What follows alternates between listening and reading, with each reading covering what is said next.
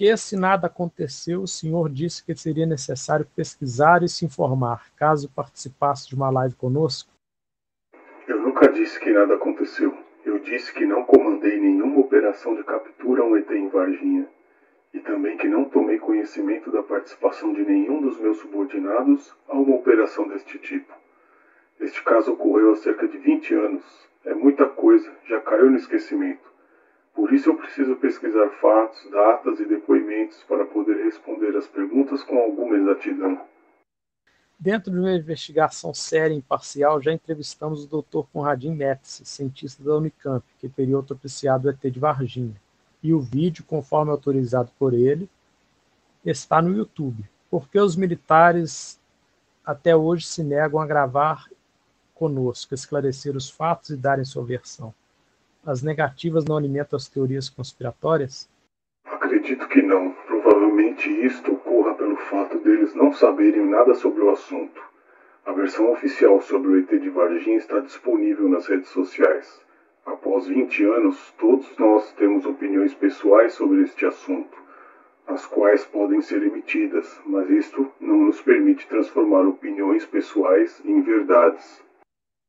Uma das principais testemunhas do caso, um bombeiro, voltou atrás recentemente. Disse que inventou tudo a mando de um fólogo. O senhor acha que outras testemunhas, militares da ESA, que gravaram em vídeo na época, possam ter feito a mesma coisa e inventado tudo? Foram também cooptadas, convencidas a gravar em vídeo um enredo previamente treinado? Todos nós temos maturidade suficiente para discernir entre o certo e o errado. Eu não tomei conhecimento do que aconteceu com este bombeiro, mas caso seja verdade, o único responsável é ele, por ter se deixado influenciar e faltado com a verdade. No caso da ESA, eu somente assisti o vídeo de um dos meus motoristas, o qual afirmou não ter participado de nenhuma operação desse tipo. Eu sempre acreditei nos meus subalternos e acho pouco provável que algum deles tenha participado de uma operação dessa envergadura sem o meu conhecimento. Se algum militar do batalhão afirmou ter participado de qualquer ação nesse sentido, ele ou se deixou embriagar pela fama momentânea ou por alguma compensação financeira. No decurso de nossa investigação, recebemos informações de que o senhor teria mostrado à sua ex-esposa um vídeo da suposta criatura e ela teria ficado muito impressionada. Após isso, teria ficado com medo até de, de ficar sozinha à noite. O que tem a dizer sobre isso? Essa pergunta é tão absurda que não merece resposta, mas em respeito à nossa amizade eu direi o seguinte. Sempre fiz questão de separar minha vida profissional da minha vida pessoal. E caso tivesse algum vídeo nesse sentido, jamais exporia minha família a esse tipo de constrangimento. Por que os documentos de controle de saída e entrada dos veículos da ESA não constam ida dos Mercedes 1418 a Varginha na data dos eventos, mas no IPM, na nota oficial da quinta sessão da ESA, foi alegado o contrário do que estava nos documentos. Por quê? Quantidade de viaturas que entram e saem da escola diariamente, seja em atividades operacionais como em atividades administrativas, é muito grande. Este controle é efetuado pela Companhia de Manutenção e Transportes. Normalmente, nenhuma viatura sai da ESA sem autorização escrita do comandante da companhia. Por isso, acho estranha essa afirmativa.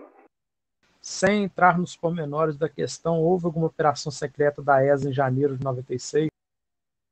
Tenha tomado ciência e dentro do meu círculo de responsabilidade, não tomei conhecimento de nenhuma operação deste tipo. Houve alguma atividade de qualquer natureza do pessoal da ESA no Jardim Andere, no Hospital Regional ou no Humanitas que poderiam ter gerado os boatos sobre a ET de Varginha? Eu vou me reportar à pergunta anterior. Dentro do meu círculo de responsabilidade, não tomei conhecimento de nada nesse sentido.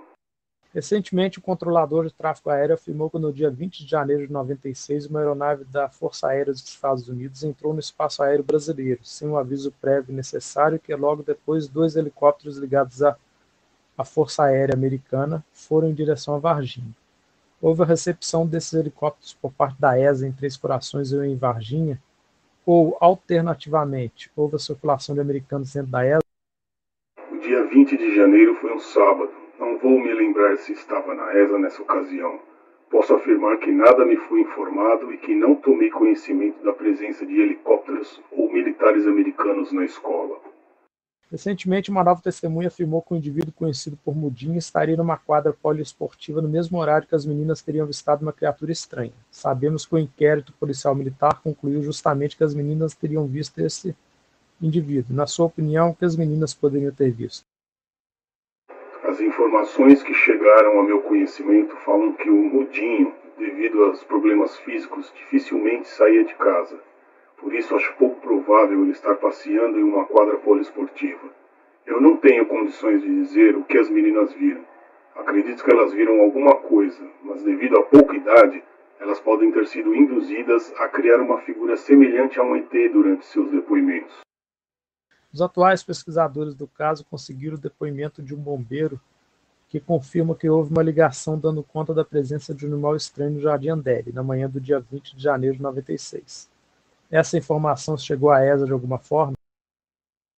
Eu não posso informar se chegou alguma informação para a ESA, mas posso garantir que o batalhão não tomou de nada nesse sentido, ainda mais que a captura de animais não faz parte das missões da ESA. Algumas testemunhas afirmam que no dia 20 de janeiro de 96 havia militares bloqueando a passagem de civis em determinadas ruas do Jardim Andere, em Varginha. O senhor se recorda de alguma operação realizada pela ESA nesse sentido? Era um procedimento frequente da ESA? As operações de controle de trânsito fazem parte das instruções dos alunos e são realizadas frequentemente. Porém, era um sábado, é pouco provável a realização de um treinamento neste dia.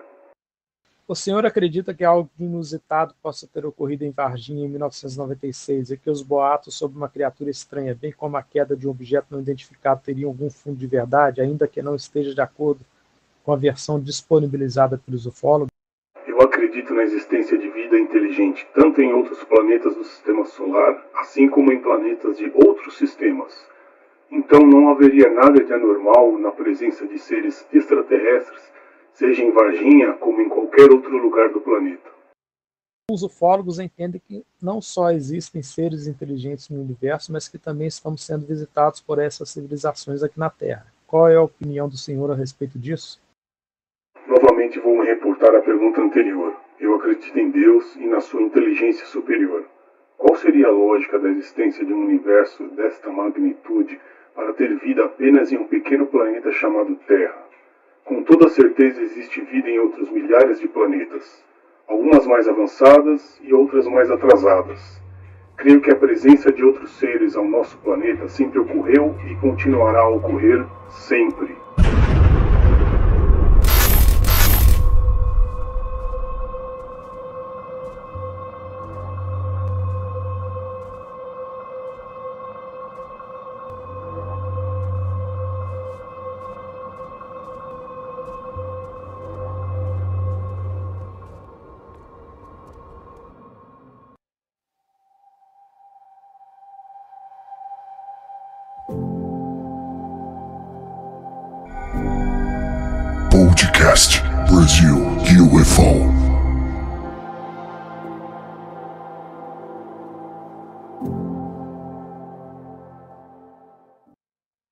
Fala aí, pessoal, tudo bem? Boa noite a todos vocês, sejam todos muito bem-vindos nessa noite. Enquanto a gente estava é, ouvindo, né, esse primeiro vídeo da do, do Tenente Coronel Olímpio eh, Vanderlei, né? Eu tava vendo aqui o chat e as opiniões se, se, se mudam, né? Entre as pessoas, né? É, mas antes de mais nada, é, vocês veem a tela aí o Wagner, né? Que eu já dou meu boa noite. É, é, só um minutinho, Wagner, que eu tenho que puxar o pessoal também e tentar. Deixa eu chegar aqui, né? Você me ouve agora, Wagner? Eu acho que a gente não te ouve, hein? Você tá, você tá no mudo aí? Bom, deixa eu. Deixa... Ah, tava mutado. É, tava mutado. Enquanto eu puxo a câmera dos outros, Wagner, eu já te dou boa noite aí pra gente começar o nosso bate-papo. Eu vou puxando a câmera do Riba e do Marcão, que eles, eles tinham saído. É, eu tenho que puxar novamente a câmera. Seja bem-vindo a esse bate-papo, Wagner. E aí, tudo bem, pessoal? Valeu. Obrigado, Cleiton. Dá as boas-vindas também ao Marco Aurélio, ao Riba e vamos participar aí dessas questões, dessa, desse levantamento todo aí, né? É isso aí. Ó, eu tenho que, que puxar, né, a, a câmera do, do Marcão e do, do Riba. Tá tendo um retorno aqui. Deixa eu cancelar aqui.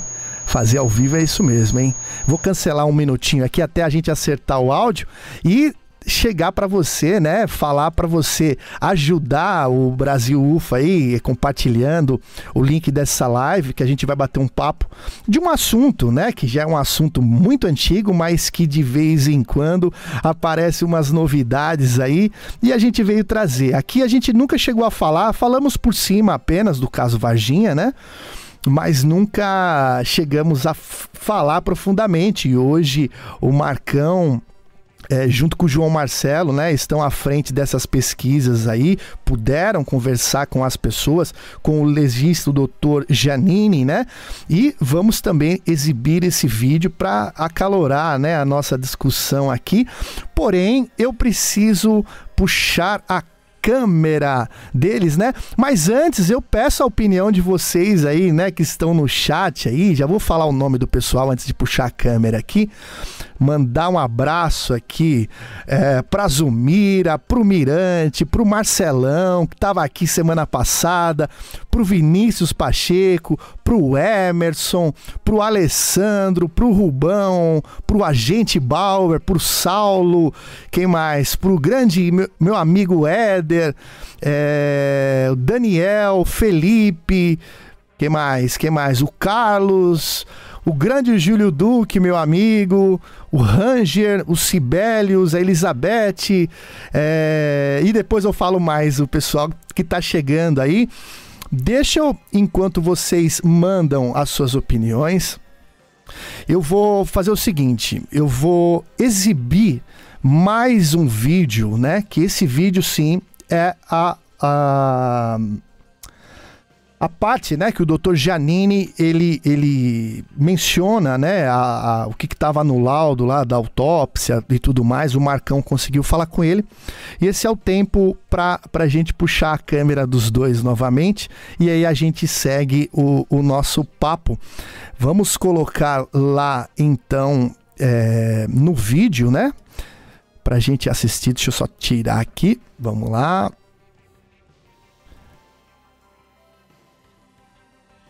Vamos então assistir a esse vídeo do Dr. Eh, Janine enquanto a gente acerta por aqui. Vamos lá.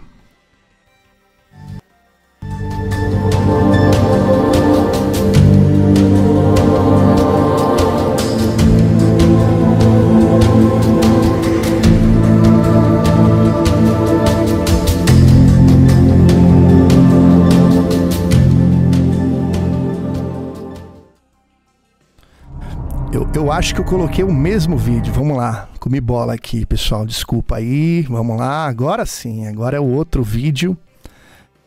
Vamos fazer o certo. Agora sim. Vamos assistir o vídeo do Dr. Giannini. Vamos lá. Lembrando que esses vídeos aqui, pessoal, é lá do canal do Marco Aurélio Leal e também é do canal do João Marcelo, canal João Marcelo, tá?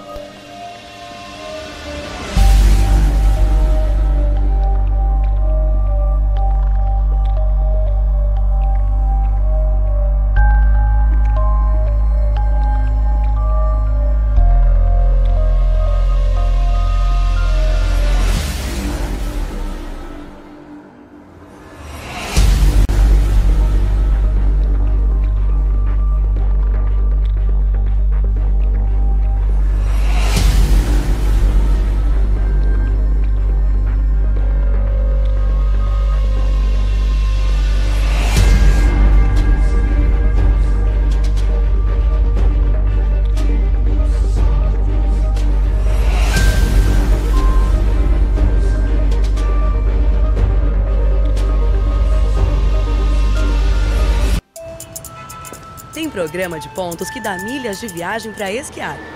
Mas a passagem é só no verão. Pontos que valem pouco na hora de trocar ou expiram. C6 Carbon é o melhor cartão da sua vida. Só aqui você tem pontos átomos que te dão liberdade para comprar em qualquer lugar e pagar sua fatura com pontos. Ou escolher cashback, transferir para outros programas.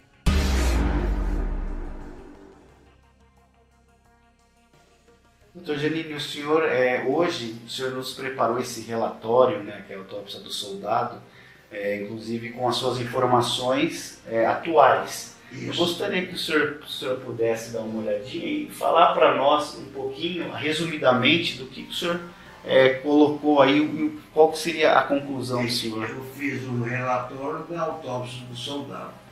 Inicio dizendo que foi enviado para mim fragmentos de peças, fígado, coração, pulmão, cérebro. É. E que foi enviado secreção para estudo bacteriológico. Aí eu acrescento os resultados dos exames da época. No final de apresentar todos os exames sequenciais, eu faço um uma observação final. Essa eu escrevi agora na atualidade. Certo. Que eu faço considerações, faço comentários e tiro minhas conclusões. Posso ler conclusão? Por favor. Na conclusão, em conclusão, admitimos que o soldado Marcos possa ter sofrido pequena lesão superficial cutânea ao nível do membro superior. No evento, desde a lesão, foi inoculada a bactéria Staphylococcus feno, que, embora rara, estava provida de recursos bioquímicos na criação de sua defesa mecanismos de resistência a antibióticos e de virulência, de agressividade, pelos mecanismos locais de necrose, supurativa, disseminação da sepsemia, disseminação pelo sangue, fechando o quadro de sepsemia grave diagnóstico. Sepsemia por estafilococcus xerez. Chama atenção mais uma vez que esse estafilococo apresentou características do estafilococo existente aqui. Mas ele tinha outras características que nós não, que não tem nos, no estafilococcus daqui as características, esse, esse grau de resistência e esse grau de agressividade. A infecção foi grave, muito grave.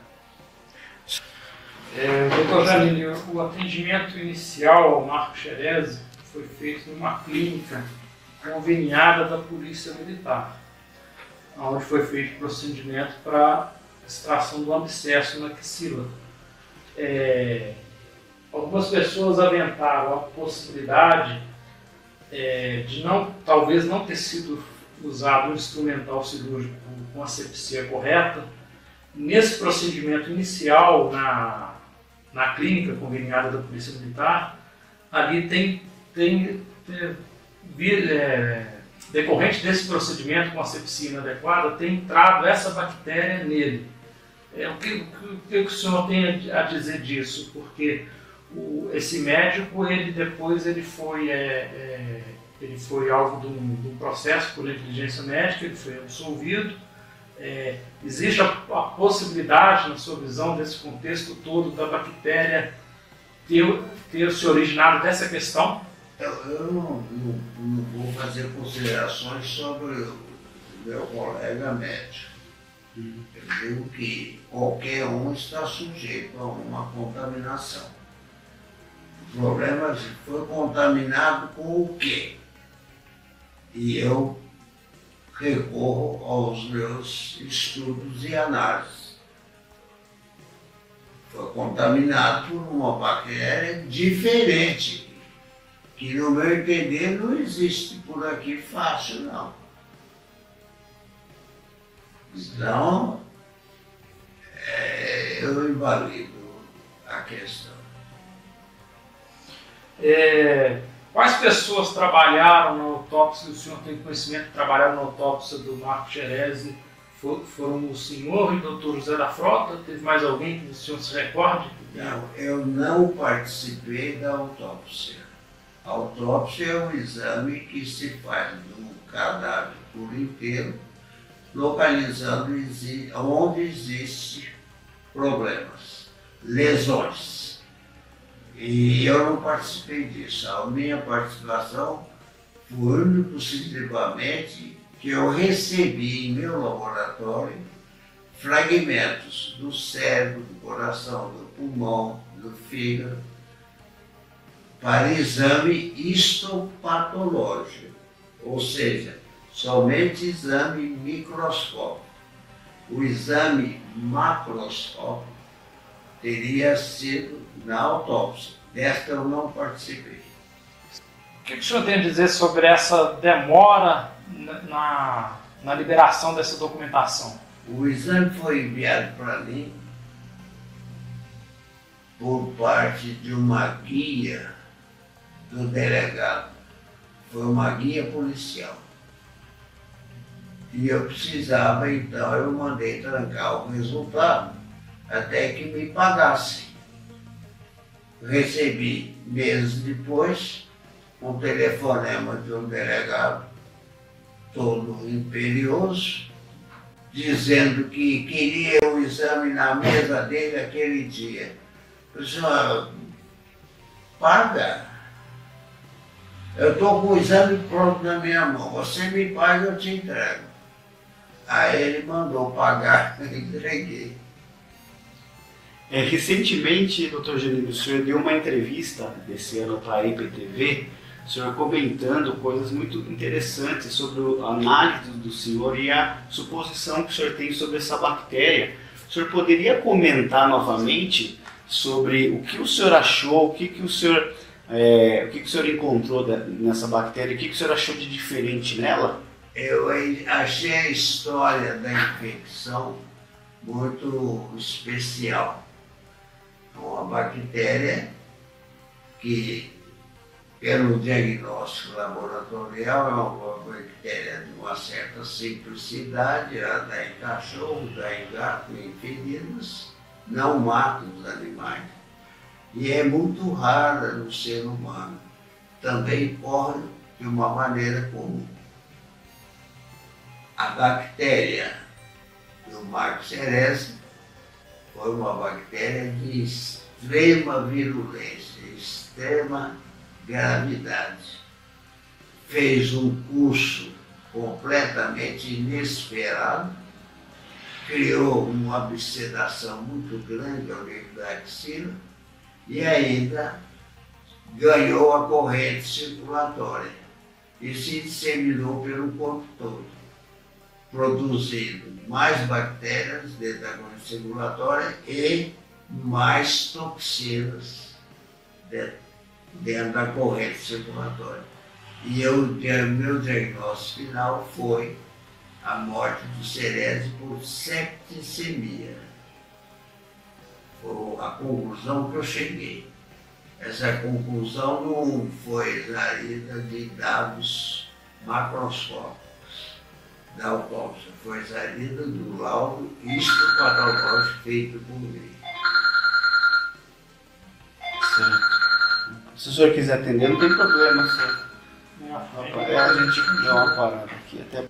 O problema meu, que eu tenho que considerar que eu não vou é que estão todos tratando de um problema de um ser alienígena. E o meu chamamento é para que havia um outro ser junto. Tinha um, um ser chamado ET e tinha uma bactéria. que ganhou esse nome porque foram os resultados que se aproximaram do que existe aqui. Mas seguramente essa bactéria dispunha de recursos bioquímicos, enzimáticos, recursos de maior agressividade ou de escape. É muito comum em, em patologia o fenômeno de escape, em que um antibiótico não faz efeito nenhum, porque a bactéria escapou por outra via. Criou uma outra via metabólica que o antibiótico não interfere. É, quando o senhor fez essa análise né, do, dos fragmentos do Marco Xerez, quando esse material chegou para o senhor, o senhor já estava inteirado a respeito da questão do ET de Varginha, que as pessoas associavam o Marco Xerez a uma suposta captura de algo estranho? O senhor já sabia disso ou não? Não. Não, e meu diagnóstico foi, na época, simplesmente sepsemia. Após o, o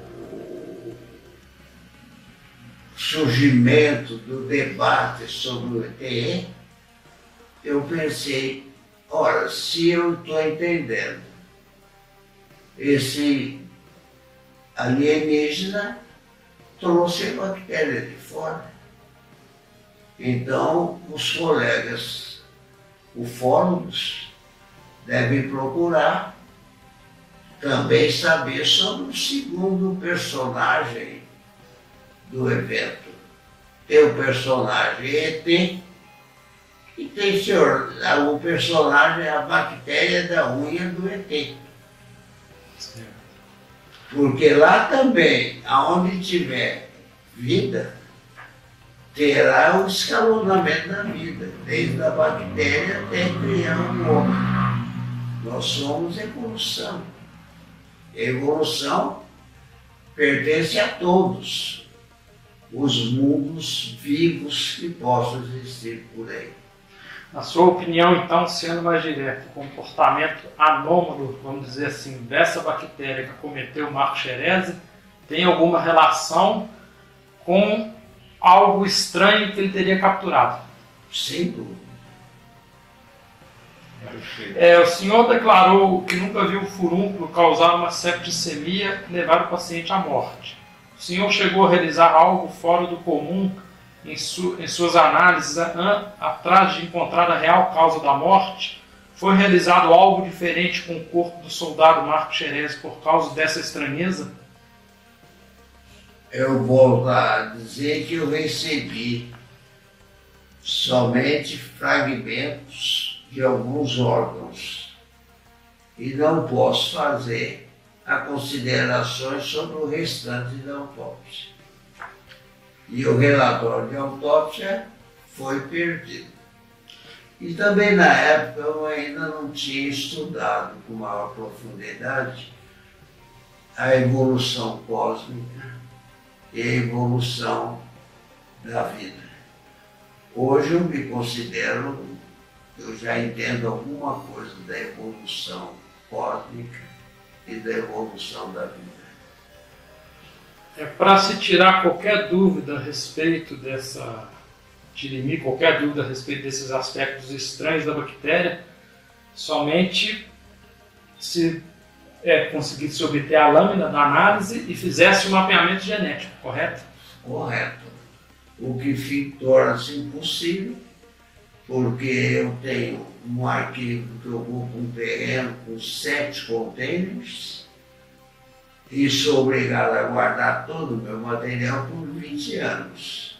O protocolo do meu laboratório é seguir o Ministério. Depois de 20 anos eu posso desprezar o material. Se eu tivesse um financiamento do Ministério para guardar a vida toda, eu gostaria de ter meus 40 anos tão bem organizados como eu tenho até hoje no meu arquivo. Bom, em conclusão, eu faço votos que os ufólogos tenham sucesso no estudo do segundo personagem do evento ET de Varginha. Esse segundo personagem foi a bactéria que matou o sargento. Bom,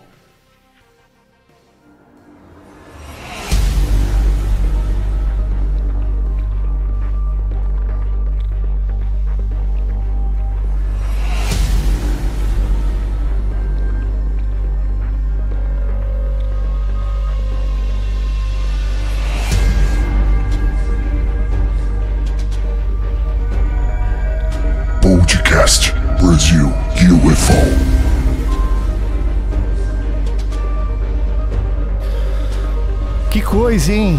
Que coisa. É uma coisa impressionante mesmo.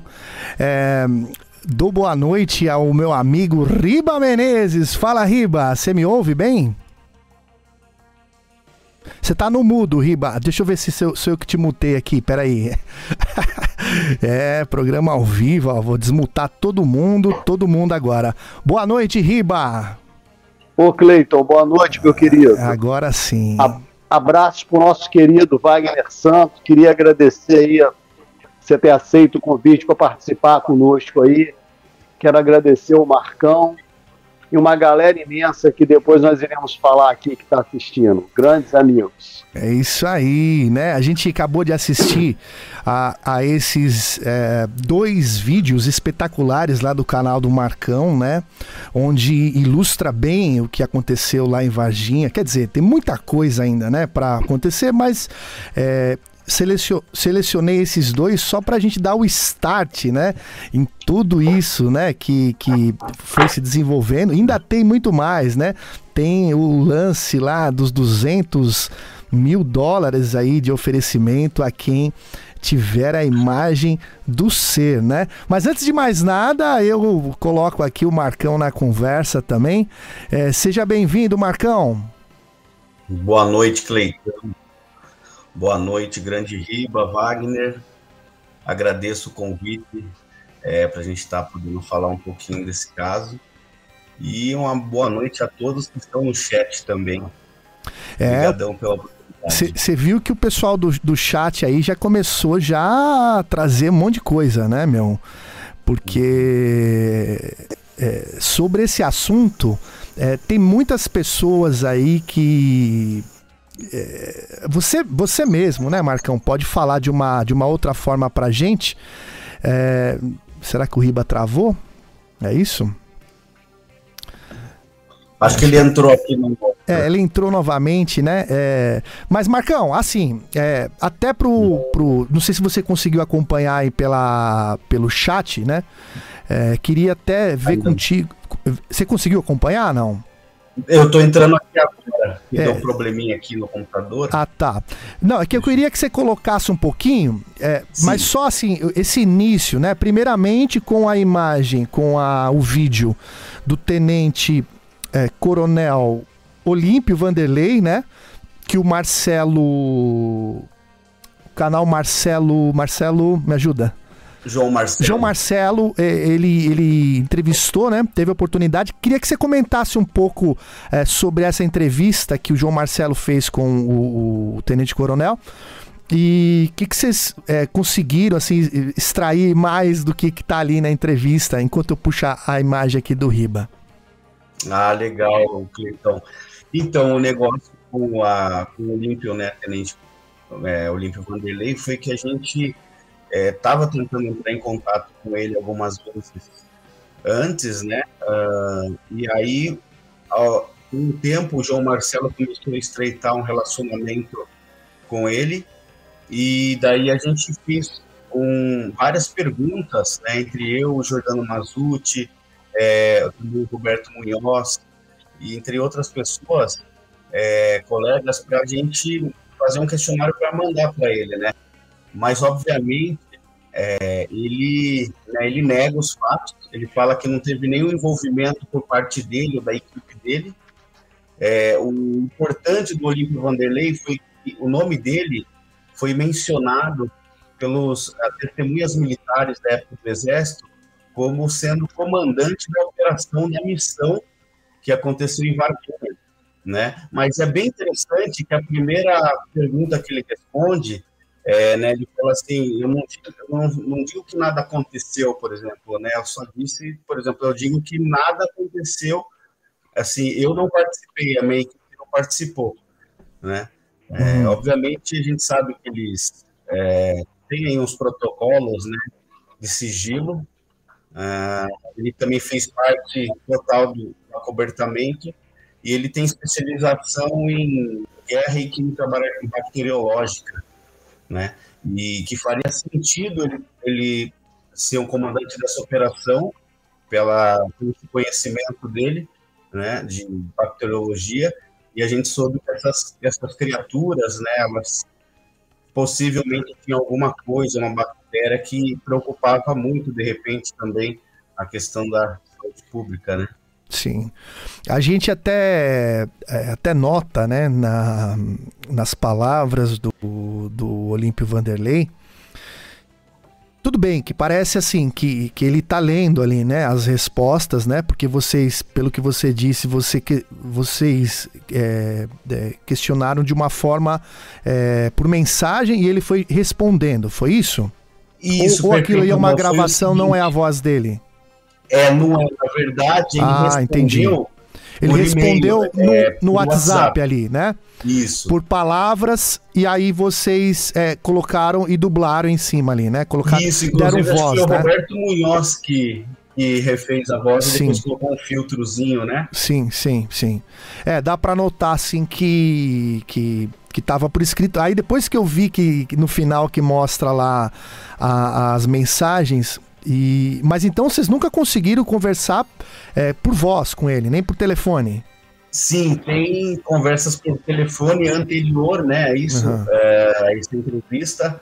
Ele pegou um, um a, pegou uma amizade com o João Marcelo e Sim. aí ele conversou muito com o João antes sobre questão política e outros fatos também. Sim. Mas é, ele demorou um pouquinho para aceitar responder essas perguntas, né? Uhum. E a gente também como a gente procurou ele, o Olímpio Vanderlei, a gente procurou todos os é, militares citados na época, que foram citados por esses militares que colaboraram com a investigação na época, né?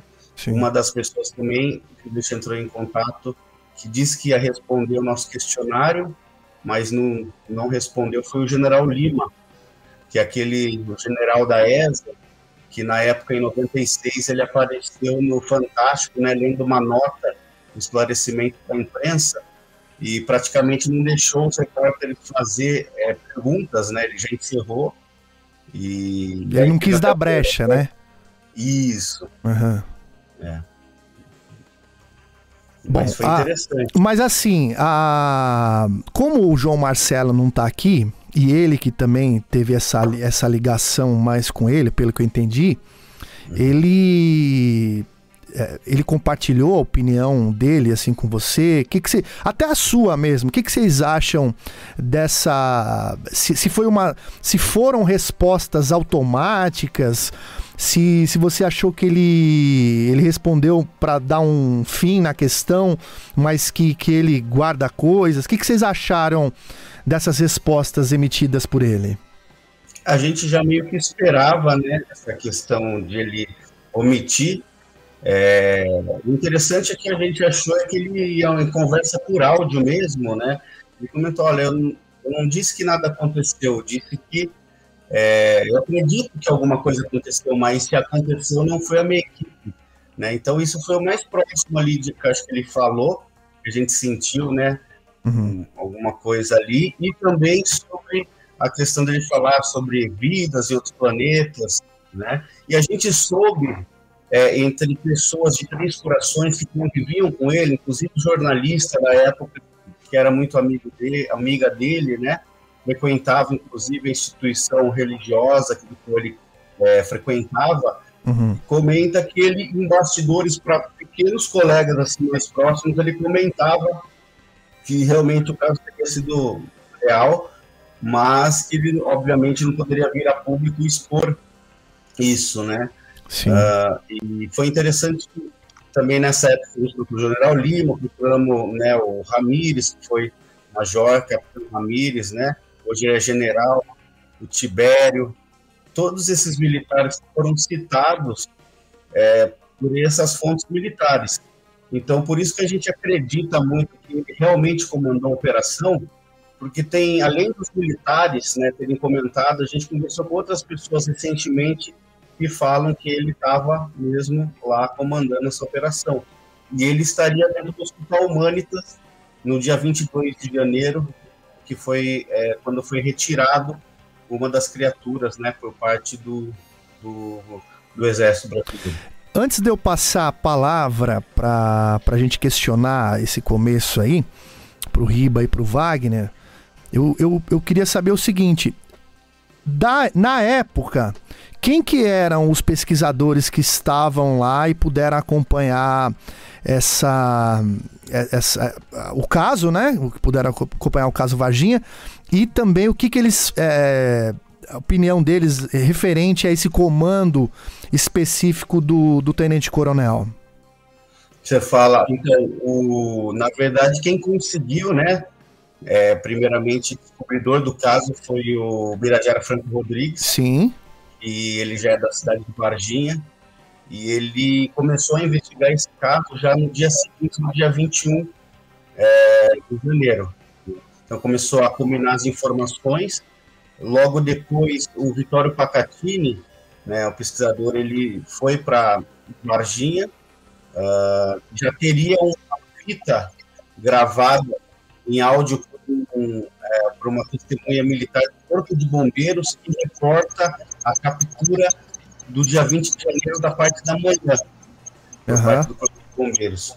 Né? Então, uh, quando o Pacatinho chegou, eles fizeram uma aliança e aí o Caldeiro Povo, né, em memória, grande Caldeiro, esteve é, né, investigando junto e o Marco Petit.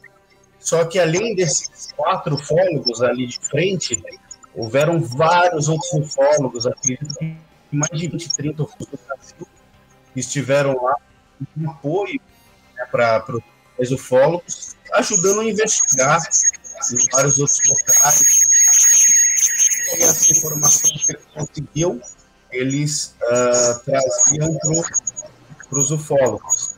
Sim. Então, ali está o Jamil Villanova, o Marcelo estava lá, o Arthur Sérgio Neto, o grande Wallace Albino. Ô, ô, ô Marcão, o teu, o teu som, cara, tá dando muita, muito retorno. Vamos tentar Sim. espetar o, o fone?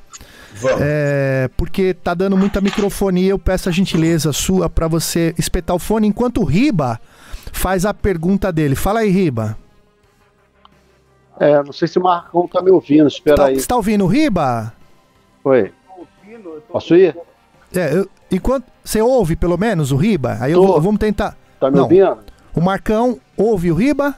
Fala, eu Riba. Eu ouço com eco e a minha a minha tá me ouvindo? eu me escuto. Eu vou tentar, eu vou tentar tirar isso aqui. Vamos lá. É, é, que você tem que mutar acho que teu canal aí, mas tudo bem.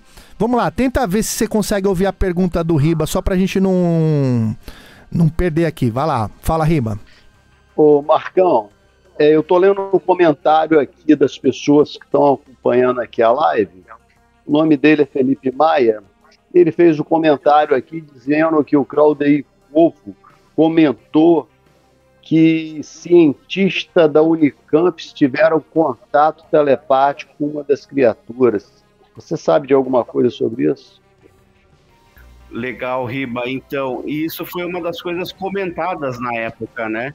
O Claudier conseguiu muito das informações que foram reveladas é, por parte da Unicamp. Né? E esse levantamento que ele teria é que essa criatura realmente teria feito um contato telepático, né? E não só na, na Unicamp, teve também um episódio que aconteceu lá em Varginha com um dos médicos, né? Que teria ido é, fazer um tratamento de uma fratura é, dessa criatura e ali teria havido um contato telepático. Inclusive, é, esse episódio foi escrito no livro do pesquisador Roger Lear, né, o médico famoso que retira é, implantes é, de pessoas que se dizem abduzidas, Em 2002 ele veio para o Brasil e como médico ele encontrou com alguns médicos lá do, de Varginha é, e o Birajara o acompanhou né, na época e ele teria conversado com esse médico que haveria é, comentado com ele sobre esse episódio. Né? Mas lá na, na Unicamp teve isso também e a gente fala que assim o caso Varginha em Campinas é o que a gente menos tem informação. Né? Naquela época, os irmãos Mundini, junto do Clauderco, entre outros pesquisadores, levantaram muitas das, inf das informações referentes ao, ao, ao Unicamp. Né? E, qual, e qual o teor dessa conversa? O que, que eles falaram nessa, nesse contato telepático? Então, não, eles não comentaram muito assim diretamente. Eles comentam também é, que teria havido é, oferecido para essa criatura né, a danoninho e água, né, naquela época que também foi tem é, oferecido um alface ou gordura vegetal, o que foi falado e estava dentro do aquário. Agora, a gente não tem essas informações, são mais boatos da época, né? Não tivemos acesso a esse material que, de repente, o, o esse material o Claudio Povo tenha lá, né? Ainda em seu acervo. Então, é uma coisa, assim, muito importante para o caso, que quem sabe um dia venha à cena. E nessa mesma época, ele levantou informações informantes da Marinha que é, uma dessas criaturas teria ido para a base do Aramar, é uma base que tem aqui perto, inclusive, da minha casa, é, que é segurança máxima, eles fazem é, enriquecimento do urânio e também mexe com a energia nuclear, né, o submarino nuclear, e daí teria ido para lá essa, uma dessas criaturas, né? Bom, a... eu tô errando, eu escutando muito o retorno aqui. Tira um lado aí, Marcão. Tira um lado do ouvido aí. Vê se melhora para você. Deixa só o lado que tem o fone. Deixa só o lado que tem o fone. Acho que você nem precisa segurar, viu? Tenta, tenta, nem, tenta deixar só o lado do fone. Porque, ah, porque é, nessas camerinhas que você tem na tela aí, você tem que mutar todos os áudios dela, das camerinhas, de cada, de cada integrante, e só deixar o áudio do programa. Isso serve para todo mundo, tá? Porque senão é, vocês têm o, o, retorno duplo aí. Aí tenta fazer isso, vê se melhora, né? É, se não, é, deixa acontecer. É, antes de passar para o Wagner, eu queria, queria que você falasse assim. É claro que muita gente que está aqui nos assistindo sabe do caso, né? Mas é bom também a gente deixar registrado para as pessoas que forem assistir eh, eh, esse programa, né? E mostrar uh, o lance é, do que, que se sucedeu antes. A gente está falando já das criaturas e tudo mais, né? Mas o que, que se sucedeu em Varginha e região é, antes desse acontecimento? O que, que os moradores, as pessoas da redondeza lá, alegavam para os pesquisadores quando estiveram lá, Marcão? Acho que você mutou o seu áudio, Marcão. Aí tem que liberar o seu microfone aí. Ah, legal. Aí, fala aí. Ah, então beleza. Então, na época, eh, o Birajara, né, ele já é um grande pesquisador de volta ali da... É, ali em volta de Varginha mesmo, na região, ele começou a, a catalogar muitos casos já no final de 95 que são aparições de OVNIs, assim, várias aparições. Fala um pouquinho mais perto, Marcão, não vai ter jeito, tem que falar um pouquinho mais perto do microfone aí, vamos ver se melhora. Ah, beleza. Aí, aí, fala aí. Então, Repete aí por ele, gentileza aí. Ele esteve, né, investigando em vários outros municípios ao redor de Varginha, catalogando essas informações, do qual está no livro dele, né, os melhores livros do, do Varginha né, da época, e percebeu que havia uma manifestação de OVNIs naquela época no sul de Minas. Né? Inclusive, teve um, um avistamento por parte do Tá, ô Marcão. Sim. Você só tem esse fone aí? Só tem esse fone. Você não Isso. tem outro fone, né? Pior que eu tô sem outro fone aqui. É que tá dando, tá dando uma chiadeira esse fone aí. É, é, o fone, é, é o fone. Quer tentar novamente? A gente faz lá sem o fone? Vamos Sim. tentar, aí é pra, pra te ouvir melhor. Vamos tentar. Aí eu baixo os volumes aqui. Deixa eu ver se eu falar um pouco mais próximo aqui. Pera aí, deixa eu tentar baixar que eu consegui aqui. Acho que, acho que dá, do jeito que tava, dá pra gente. Vai falando aí, Marcão. Não, então, eu ia comentar é. sobre a questão do. Né, de um, um avistamento que teve por parte do capitão Náutica, na época, é, reportado por um controlador de tráfego aéreo.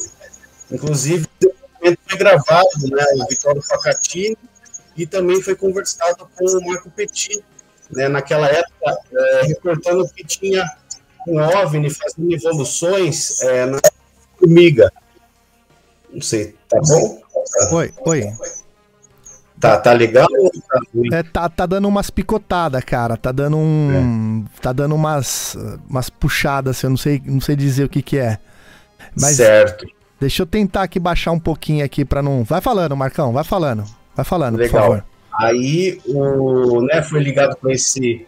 Esse capitão estava lá, observou esse OVNI, uhum. ele acabou é, ligando para o controlador de voo, o controlador de voo que estava na, na torre né, de, de controle e perguntou para que esse, é, esse é, controlador de tráfego aéreo enxergasse dentro da, ali do, do radar para ver se estava uhum. sendo manifestado um OVNI ali também, né? E, e, ele começou a fazer esse contato por telefone mesmo com o rapaz que estava na frente ali do, do scope da tela e disse que esse OVNI entrou debaixo da água né, fez uma evolução muito incrível uhum. e foi reportado por esse capitão aeronáutico na época, em dezembro de 95, no município de Formiga, é, ali mais ou menos a região de Varginha.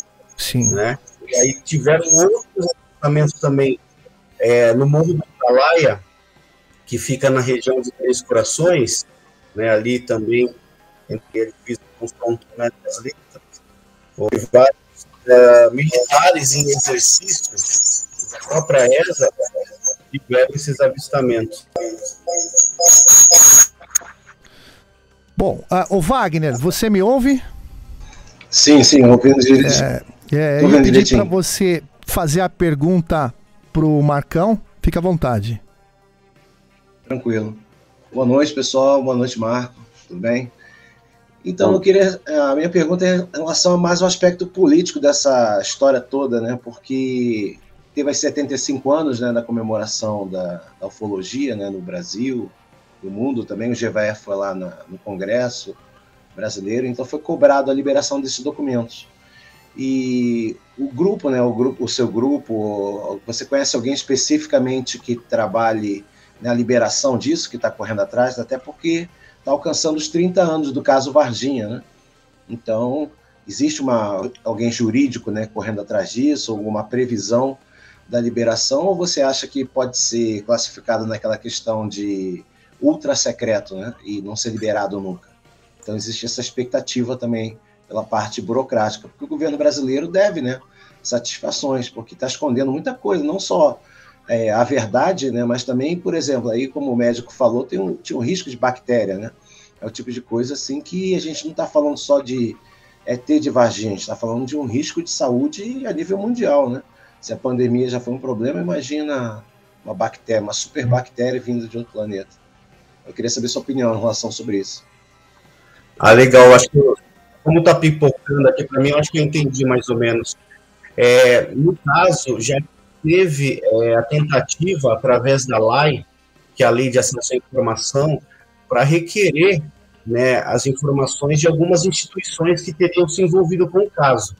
Mas, às vezes, que foram entrado antes, é, dava que não tinha nada, né? Inclusive depois dos 25 anos, né, que, que é, teria aí caducado, né, a questão da, da lei de, acesso à informação para a gente poder ter mas, ultimamente, é, o pessoal da CDU, do qual eu faço parte, eles têm levantado né, é, se um projeto, na verdade, que já está sendo pedido é, para o Exército Brasileiro a liberação de vários NUPs né, que, que, que estão é, lá, que foram liberados e que o Fernando Ramalho, nosso grande colega lá de Brasília, é, requereu, né, ele, ele, ele nos mandou para todos os membros da CBU e cada membro da CBU enviou é, o acesso à lei, ao pedido né, de acesso à informação de alguns documentos que estão lá, mas a gente não saberia o conteúdo ainda desses documentos. Então, está na parte de, é, de a gente conseguir isso. É, obviamente, a maioria dos meios que eles responderam recentemente, é como eles estão com um acúmulo muito grande, eles podem demorar um pouco para responder, né? E eu confesso que ultimamente com essa correria, né, de pesquisa de campo, a gente ficou lá em Varginha agora há mais de 20 dias e eles estão, o pessoal da CBU está fazendo um trabalho incrível. Eu estou um pouco por fora né, dessas últimas semanas com eles lá, mas a gente já, já enviou esse, é, esse pedido de lei acesso à informação. Vamos ver se só tem alguma coisa referente ao caso. Mas aparentemente, eu sinceramente eu acredito que não vai aparecer nada assim consistente, né? Ainda mais se foi um caso assim que envolveu os Estados Unidos, é, questão de segurança nacional, enfim, que poderia, tipo assim, até credibilizar as instituições envolvidas ali, o próprio Exército Brasileiro, do qual entrou é, em contradição, ele próprio entrou em contradição, é, instaurando um inquérito policial militar, dizendo que o avistamento das meninas teria sido o morador local, né, conhecido como Mudinho, do qual as meninas já conheciam ele, né? A Tati, inclusive, dava bala para ele. E aí o Exército colocou nesse inquérito policial militar, é, dizendo que teria sido mudinho. Um ano depois, é, vem uma, uma produção da Discovery da Inglaterra, e o Bruce Burgos, né, fazendo todo aquele apanhado, ele foi até a ESA, foi recebido pelo assessor de imprensa, o é, Major Causa, e do qual ele coloca aquela história surdas dos anões, é, que era um casal de anões e que a mãe estava grávida e que teve uma confusão de confusões, né? Então, por exemplo, eles mesmos se contradizeram, porque uma versão oficial era o Murilo, e já na versão do, do, do ano seguinte foi que teria sido esse casal de anões. Né? Uhum. Então, é complicado. A gente tentou, inclusive, falar com o Major Calça, mas aí a maioria deles dizem que para eles responderem às nossas perguntas, a gente tem que pedir acesso é, no Circunsex, né? Que é o local onde no eles que, liberariam a parte de assessoria de imprensa do Exército. Como é que chama? É Secunsex. Secunsex? Isso. Uhum.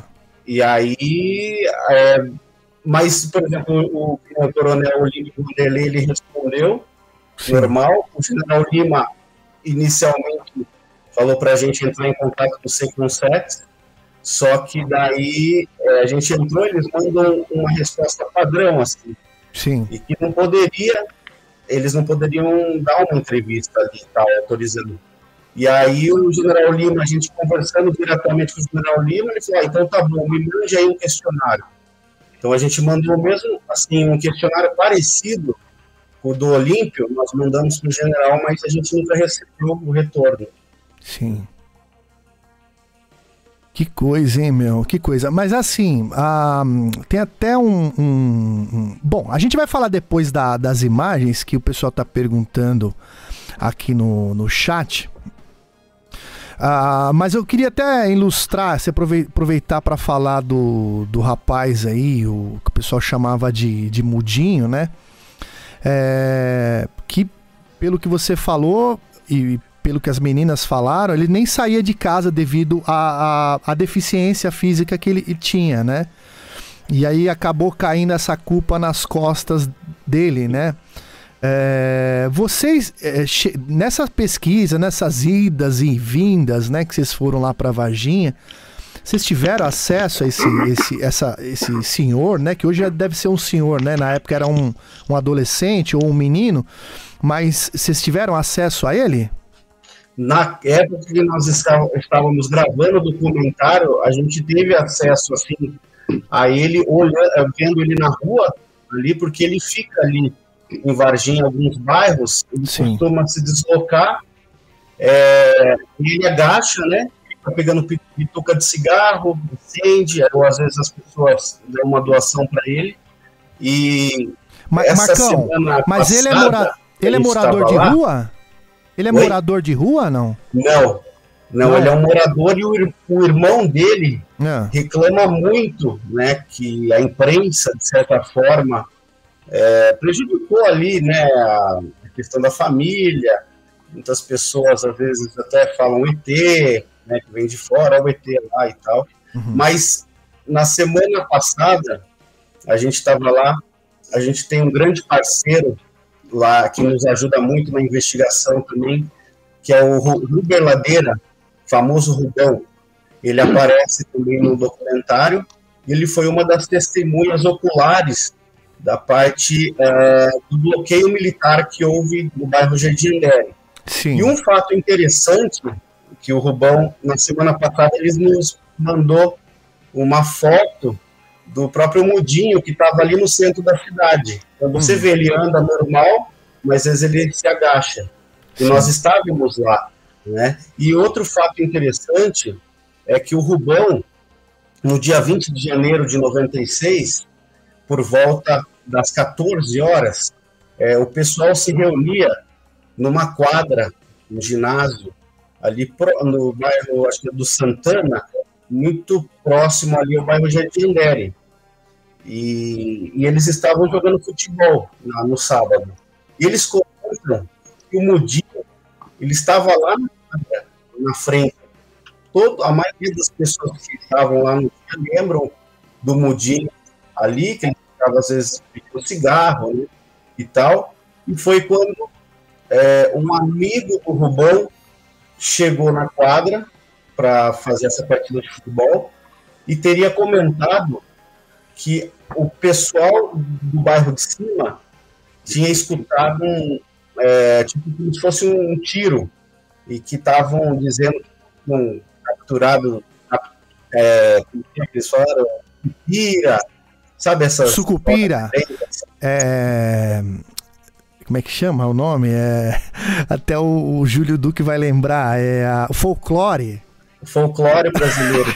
é, o Riba Menezes vai se lembrar também do folclore, né? Uma pessoa falou Sim. pra gente: olha, fica esperto com o folclore. Isso. E é o folclore aí, mesmo, cara. Fala aí. É, aí diz que o, né, o Rubão, o relato do Rubão, ele estava ali na frente da quadra, já era por volta mais ou menos de umas 15 horas. Uhum. Um pouco antes, quando esse amigo dele chegou e comentou que estava uma movimentação estranha, que tinham visto caminhão de militar lá da, do Baeza. Eles ficaram ali na frente, daí de repente passou em alta velocidade dois caminhões na frente do ginásio, é, lonados, caminhões lonados, né, Mercedes-Benz 1418, eles subiram essa avenida e aí o Rubão, mais acho que dois, três amigos, subiram, curiosos, é, viraram uma rua é, paralela para cair numa outra rua, que daí eles já viram esses dois caminhões do exército parado assim, dessa maneira, como se fosse obstruindo a rua. rua mesmo, a passagem da rua. Sim. Um estava um pouco assim né, no local, o outro estava um pouco mais para cima. O interessante é que ele estava mais para cima, ele estava quase. É, ele era uma paralela da rua Benevenuto Brasvieira, né, doutor? Benevenuto Brasvieira. Que, que é onde elas viram, né? Isso. Uhum. E aí isso teria sido por volta das 15, 15, 10, 20 minutos antes, mais ou menos, do horário que as meninas viriam avistar né, aquela criatura. E aí o Rubão, junto com esses amigos, foram tentar passar desse bloqueio. Eles Sim. comentaram que tinham é, de cinco soldados, mais ou menos, ali com fuzil, né, para baixo, assim, moral. É, e aí eles foram tentar passar. Inicialmente, um deles disse: Não, vocês não podem passar aqui. Daí um colega dele, inclusive, trabalhava na oficina ali do Zé Cavalo, que é do lado do terreno baldio, tem uma mecânica que é uma funelaria, na verdade, né, o Zé Sim. Cavalo. E esse é, amigo do Rubão trabalha, trabalhava lá na época. E que ele desceu lá para a quadra, foi o mesmo que desceu na quadra. Ele falou assim: não, é que eu esqueci minha carteira ali, eu trabalho ali em cima, mas daí os caras deixaram ele passar. E aí é, eles foram tentar a passagem, porque o Rubão até comenta no documentário, né? A gente tem o direito de ir e vir, né? Direito constitucional. E aí foi nesse momento que um deles ergueu o fuzil. Ameaçou, né? né? Ameaçou apontar para ele, né? Isso. E aí teria vindo um carro um panorama, é, passou bem rente atrás da traseira do caminhão, e aí quando os militares que estavam ali na rua fazendo bloqueio viram esse carro passando rente, eles saíram correndo assim, meio que subiram no caminhão, e o outro que estava mais acima também meio que é, saíram daquela posição e seguiram esse panorama. Sim. Fala, Riba. É, primeiramente, quero agradecer aqui a presença do nosso querido Rubão Marcão, aqui, na, tá aqui acompanhando aqui. Ah, o Rubão tá por aqui, então, né? Eu vou... Oh, abração. Tá aqui. É. Fala, Riba. Então eu vou fazer uma pergunta. Eu não vou seguir muita sequência da sua conversa aí, não. Valeu, Marcão? Porque é muita coisa, a gente não pode perder tempo, não. Mas você é veterano, eu levanto a bola, você chuta e manda pro gol. Vamos lá. A, e as perguntas também é, tem um pouco de curiosidade minha também. Você está mais próximo, você sabe mais do caso. A mãe das meninas, elas receberam quatro homens de preto às 10 horas da noite que ofereceram uma quantia alta para elas negarem o fato, ok? Então, depois houve um boato que era uma jogada armada pela TV Record para concorrer com o Fantástico no domingo, briga de audiência. Então, a pergunta que eu te faço é a seguinte: os homens de preto realmente estiveram lá na casa dela ou era uma guerra de audiência de emissoras de televisão? Eu não entendi o finalzinho, é, se eles estiveram lá e.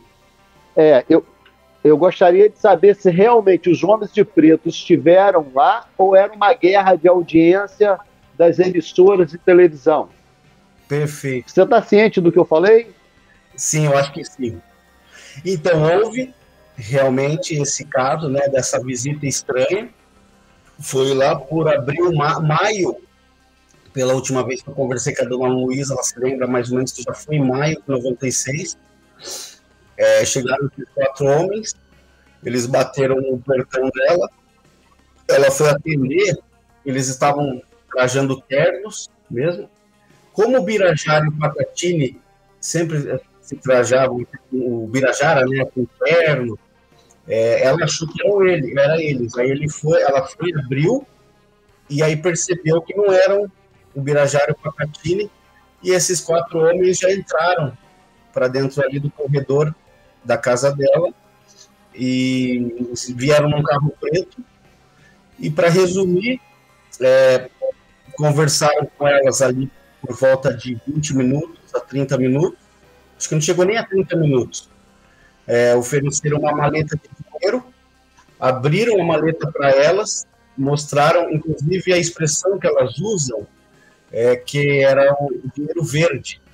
Né? Ela não sabia se era dólar, o que era, ela percebia que um falava só, parece que um traduzia e o outro anotava, né? Fazia as anotações e ofereceu dinheiro realmente para elas para que as meninas gravassem outra reportagem que eles iriam agendar para que elas desmentissem, falaram, falassem que tinha havido qualquer um animal deformado ou qualquer outra coisa e que aquilo ali seria a mina de ouro na vida delas. Elas poderiam até sair do país. Uh, então foi isso, foi rapidamente. O Marcão, é, mas eles, assim, pedir, eles pediram para ela, para elas alguma coisa, para se calarem? O que, que foi o pedido que foi feito? e o pedido foi feito para que elas gravassem uma entrevista dizendo que o que elas viram foi um animal deformado, alguma coisa que não tinha nada a ver com essa terrestre, vamos dizer assim. Sim. Que elas se enganaram, né? Isso, que elas teriam se enganado. Sim. E em troca eles pagariam esse valor. E daí elas, obviamente, a, até dona Luísa fala assim, mas moço, como que eu vou é, falar umas coisas que eu não sei nem o que foi o que as minhas, as minhas filhas viram, né? E aí ele falou, não, mas pensa nessa proposta, a gente vai entrar em contato em breve, e, e era para ela dar essa informação também para a Kátia, né, que a Kátia não estava lá na na casa da Luísa, e aí a dona Luísa ligou para a Kátia, explicou isso, só que naquele dia antes, ela falou assim, é, sai da minha casa, senão a gente chama a polícia, ela ficou meio bem preocupada, né? Uhum. Falou que o marido dela já ia chegar. E ele falou, a gente entra em contato em breve. Eles saíram e foram embora. Bom, agora. Ah, fala, Marcos. Igual que o. Que tá, acho que um pouco de eco, né?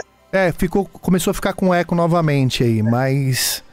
É, então, tenta falar aí, vai lá. Mas uma coisa que o Riba falou, que é interessante, é, muitos ufólogos acreditam que esses homens de preto, que esses rapazes que foram lá, eles se passaram por, por homem de preto, seriam é, funcionários ali da Rede Record, né, da época, porque diz que a, Rede Globo estava tendo uma audiência muito grande com essa questão do caso do ET de Varginha, então eles comentam que poder, eram pastores ali, né, na época, e, junto com aquele, né, o proprietário da, da Record, para dar esse dinheiro, inventar, criar essa conspiração em cima, e acreditando mesmo que as meninas viessem aceitar esse, esse dinheiro para desmoralizar a Globo, que estava levando o caso é, muito a sério, né, graças ao Luiz Petri, que era o diretor do Fantástico na época, amigo do Birajara, e que foi graças a ele que aqueles primeiros uh, reportagens, as primeiras reportagens do caso Varginha saíram na, lá, na, no jornal, né, no Fantástico. Sim. É, eu tenho algumas perguntas para fazer aqui que estão no, no, no, chat, mas primeiro eu passo a palavra para o Wagner. Fala aí, Wagner. Então, Marco, eu queria saber em relação às testemunhas do caso Varginha, se houve realmente uma procura de pessoas além do que vocês entrevistaram. Depois, com o passar do tempo, né? Até porque já tem quase 30 anos. Então, se essas pessoas entraram em contato, se houve algum tipo de relato anônimo ou pessoas com algum tipo de informação é, para acrescentar, e se vocês chegaram a investigar isso, se ainda está em processo né, de, de análise ainda. Legal, Fábio. Sim, a gente chegou em muitas informações novas, inclusive o Rubão Ladeira foi uma pessoa que veio recentemente, né, expôs esse depoimento dele. É, nós tivemos também um outro jornalista, repórter da TV Princesa, da TV municipal da cidade, que ele comenta é, que ele teria ido naquele dia 20 de janeiro para um ponto também lá próximo, onde ele ficou sabendo que diz que tinha as meninas já tinham avistado uma coisa estranha e tal. E ele, como repórter, disse que pegou o fusquinha dele e foi para esse local. E aí ele viu também o bloqueio militar, não deixaram ele passar, falaram que era assunto de segurança nacional. Né? Ele, eh, essa testemunha e várias outras que, que a gente conseguiu, uma família que teria visto o objeto eles não se lembram a data. Eles falam até a nave, falou, vi a nave é, sobrevoando aqui.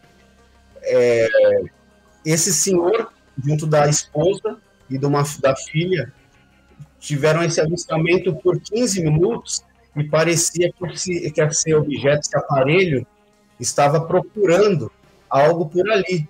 O interessante é que é, é, o local onde eles moram são duas ruas acima da rua Benevenuto das Vieira. Quando a gente chegou lá para entrevistá-los, eles não queriam de jeito nenhum da entrevista. Inclusive, tem, uh, teve uma reportagem do Geraldo Luiz, né, que, que fez um especial do caso Varginha. Para quem se lembra, ele comenta que ele estava tentando convencer uma família que viesse a público para comentar esse avistamento deles. Só que eles sempre negaram né, expor essa história. É, e aí eles, ali com muito jogo de cintura, eles aceitaram gravar esse depoimento. É, obviamente eles gravaram de costas e comentam sobre esse avistamento. E depois, dias posteriores, eles também receberam a, uma visita de alguns americanos e aí entraram na casa deles, é, fizeram um relatório ali do que teriam visto e saíram, foram embora e na hora que foram embora eles teriam comentado assim, é, não comente nada que a gente fica aqui, né? E foram embora. Acho que está começando essa. É, vai realimentando aí, né? É... Eu queria dar um complemento nessa pergunta. Fala, Wagner, fala. Se me permite. Claro, meu. Então, Marco, eu queria saber em relação à repercussão desse que você participou, você produziu, né? O, você o James Fox, o, o documentário, né? Recentemente, e queria saber do pessoal dos Estados Unidos como é que foi a aceitação, né? Segundo a mídia, vocês já conheciam o caso ou se eles achavam que, que era uma coisa assim, um detalhe que era só curiosidade, mas eles, eles sabiam que existia uma, uma investigação tão profunda e detalhada assim no Brasil? Sim, legal, Wagner. Então, é, essas testemunhas que eu havia comentado, existem muitos muito mais que está lá no documentário. Obviamente não deu para colocar todo mundo por causa do, do, da grade, né, de, de, de hora ali do documentário. Mas é, nos Estados Unidos, muitas pessoas conheciam, obviamente a maioria que naquela época, em 96, né, o pessoal mais, mais velho, assim, conhecia o caso. Essa nova geração, você percebe que não conhecia o caso. E é, o caso, na época, foi muito repercutido, sim, nos Estados Unidos. Né? O próprio Vittorio Pacatini, por falar muito bem inglês, ele deu várias entrevistas para vários meios de comunicação do exterior, só que foi, foram passando os anos e foi meio que, é, assim, não foi falado muito mais no exterior sobre o caso Varginha, né? Todo ano aqui no Brasil nós temos o aniversário do caso Varginha que as emissoras relembram, né, o caso e tal. Já lá nos Estados Unidos, não. Mas a, é, agora, com a repercussão desse documentário, parece que está mais lá do que aqui no Brasil. E eles estão dando muita importância para esse fato do qual eles não conheciam. E se a maioria das pessoas conhecessem, é, conheciam o básico da história da narrativa do caso. Sim. Né? Mas está sendo muito legal. Ah, até aproveitando a, a deixa que o Wagner falou, né, sobre os Estados Unidos, lembrando o seguinte, né, pessoal, que é, tem o lance do envolvimento dos militares, tal, tal, tal, né? Que vieram aqui, dizem que esse poderio é acima de qualquer governo que estivesse no poder, né? Ou seja, é um acordo entre militares, né? Lembrando que esse acordo aí também pode envolver a CIA, pode envolver várias. É, vários órgãos governamentais do governo, né? Com certeza do governo americano na época, é, com outras informações, como por exemplo o avião que veio lá do, dos Estados Unidos. É, tem, o, tem o código lá, né, Marcão, que, que, que é o que, código de identificação, né? que mostrou, que falou, não, deixa esse avião passar lá, né, para um controlador, falou, não, esse aqui deixa, mas a gente chega lá. O que eu ia fazer a pergunta é a pergunta do chat aqui que o Marcelão fez pra gente, que eu deixo meu abraço pro Marcelo, é, que é assim, supondo que o destino das criaturas, né, ou da criatura, foram lá para os Estados Unidos realmente, é, alguma linha de investigação ou pesquisa é, pelos ufólogos americanos que talvez vocês é, tiveram contato para compartilhar as informações, né, sobre o paradeiro desse dessa suposta criatura? Legal, agradeço a pergunta, Marcelão. Então, foi o seguinte: é, neste momento, tem alguns ufólogos muito sérios nos Estados Unidos que estão tentando rever, descobrir alguma coisa envolvendo esse caso Varginha, né, do intercâmbio com os americanos.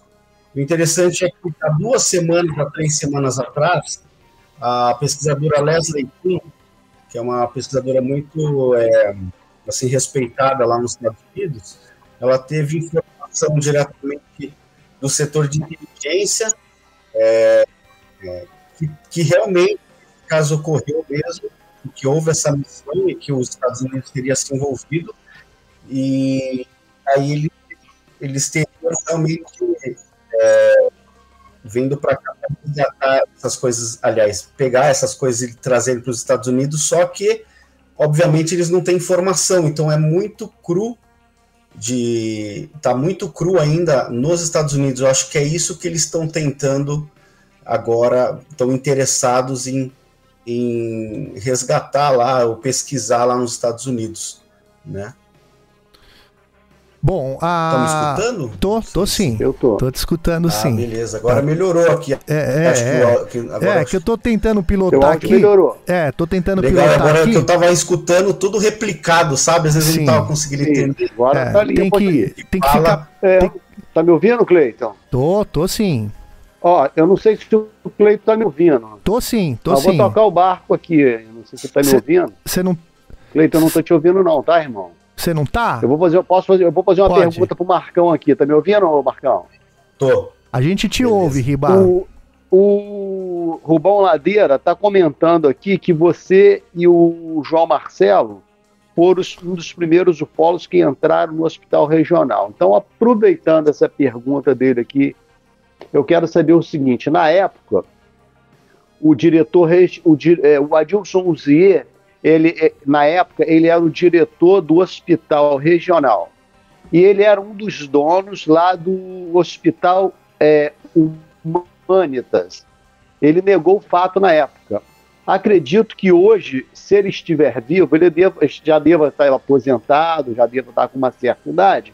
Eu acredito que ele não vai querer levar esse segredo para o túmulo. Vocês já, vocês já tentaram conversar com o Adil Suzier, que era o diretor do hospital regional que você entrou lá, conforme está dizendo nosso amigo Rubão?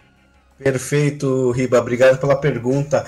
Sim, a gente, na verdade, foi acontecer uma coisa muito é, interessante lá em 2018. É, quando a gente estava em loco lá fazendo essas investigações, visitando os médicos que teriam se envolvido com esses fatos em 96, eu tive lá no consultório de um médico que seria um médico que teria tido uma telepatia com essa uma das criaturas lá no hospital regional. E, e ele obviamente ao mesmo tempo ele ficou não não confirmou o caso mas me disse que esse caso era um vespeiro né e a todo momento como você bem disse a gente estava tentando encontrar o, o Adilson Uzier. Por que, que eu comentei desse médico? Porque foi depois de uma semana que eu fui no consultório desse médico, deixei o meu cartão com ele, eu recebi uma ligação, era uma segunda-feira aqui na minha casa, né, no celular.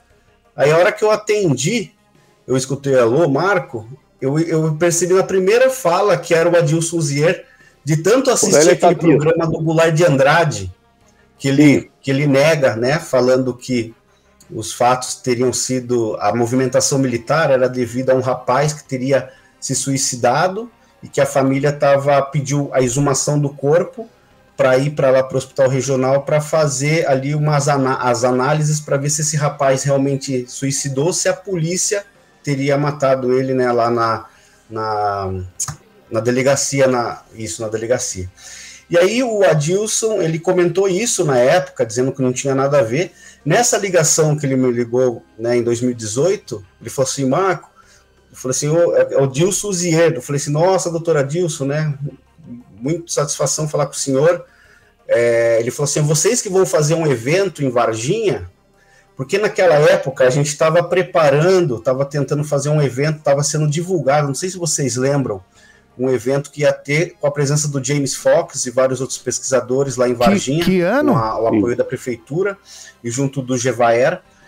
E infelizmente esse evento não aconteceu, né, devido a algumas questões aí políticas e tal, mas é, ele estava sabendo, já estava sendo divulgado. Então, na hora que ele ligou, ele, foi, ele perguntou para mim se era a gente que estava fazendo. Eu falei assim, sim, somos nós e tal. Ele falou assim, ah, então tá bom. Ele falou assim, porque eu estou perguntando isso, porque eu, eu quero ir para Varginha e contar para a população, tipo, o que eu, o que a gente vivenciou, né, lá, lá na época. Eu falei assim, nossa, eu fiquei pasmo, né? Eu falei Legal. assim, não, mas mas na época, o senhor, eu lembro que o senhor deu entrevistas para os meios de comunicação, até para o Goulart de Andrade, negando, né? Isso. Ele falou assim, sim, ele falou assim, eu falei, mas esse caso do ET foi real? Ele falou assim, claro que foi real. Ele falou assim, uma, um caso foi do ET e outro caso da exumação do corpo, porque aconteceu mesmo esse negócio de suicidar, então eles quiseram, é, esse fato, infelizmente, que aconteceu com esse rapaz chamado Zé Maria, que eles uhum. levaram para lá também para fazer né, assim as análises ali. Então culminou que foi mais ou menos naquele mesmo naquele mesmo período. Só que o Birajara, grande né, pesquisador, advogado, fólogo, ele conseguiu é, que é, conseguiu né, o laudo de desumação do corpo foi no dia 30 de janeiro. Né? Então isso teria acontecido ali no dia né, 20, na noite do dia 20, 21 né, 22, em Varginha, mas no regional mesmo teria saído por volta da uma hora da manhã da madrugada do dia 21 de janeiro, que ter, essa criatura teria sido transferida para lá, para o Hospital Humanitas. Então ele comentou comigo também, é, eu tentei saber com ele, falei, mas qual que é o conteúdo que o senhor vai falar, né? Ele falou assim, não, não, deixa que lá a gente vai, vai falar, né? Mas ao mesmo tempo eu tinha uma preocupação, para saber o conteúdo que ele iria, se ele iria dizer que foi tudo uma farsa, né, e tal. Por mais que ele já tenha confirmado para mim ali no telefone, não sei por que ele havia, né, eu achei muito estranho isso. E aí a gente conversou por duas vezes, em duas oportunidades no, no telefone. Ele, é, na segunda conversa que eu tive com ele foi muito incrível, assim, porque ele contou para mim que eu perguntei para ele se os médicos, se ele teria visto a criatura. Ele falou que ele não viu a criatura, mas que uns médicos teriam falado para ele sobre o incidente realmente, que teriam analisado essas criaturas. Um desse médico ele falou que era o, o famoso Fernando Eugênio, nefrologista, que infelizmente já faleceu. Então, aí a gente tentou ver, é, viabilizar uma entrevista com ele, porque ele está morando em outro estado, né? Ele até reclamou que ele falou que na época é, a imprensa e os ufólogos né, reclamou um pouco, dizendo que não respeitaram ele, e que ele teve que sair de Varginha, ficou uns seis meses fora para esperar baixar um pouco a poeira depois de um tempo, e depois eles se mudaram de, de, é, de estado, né? E é interessante também que quem corrobora e quem fala do, do Adilson é o radiologista que nós gravamos, que é uma testemunha nova também do caso, que é um radiologista que alega que teria feito a radiografia é, num corpo que estava dentro de um saco plástico preto de defunto. Só que é, nesse caso do radiologista, ele comenta que era umas nove e meia da manhã, o Adilson Zier chamou ele falando que ele ia fazer um procedimento, né? Uhum. É, e que era um procedimento com militares e tal. Aí quando ele desce normalmente para fazer o procedimento de tirar lá o raio-x, ele fala que entra na sala dois policiais da Polícia Militar do Sul de Minas, que era de Belo Horizonte, e dois uh, militares fardados com a farda do Exército, da ESA. E eles falam que eles estavam carregando como se fosse aquele, aquele caixote que, onde se comporta de, defunto. Sim. E aí, antes de eles abrirem, um desses militares do Exército deu para ele tipo uma, uma pomada para ele passar dentro tipo do, uma pasta, do nariz, né? Uma porque pasta, o odor era né? muito forte.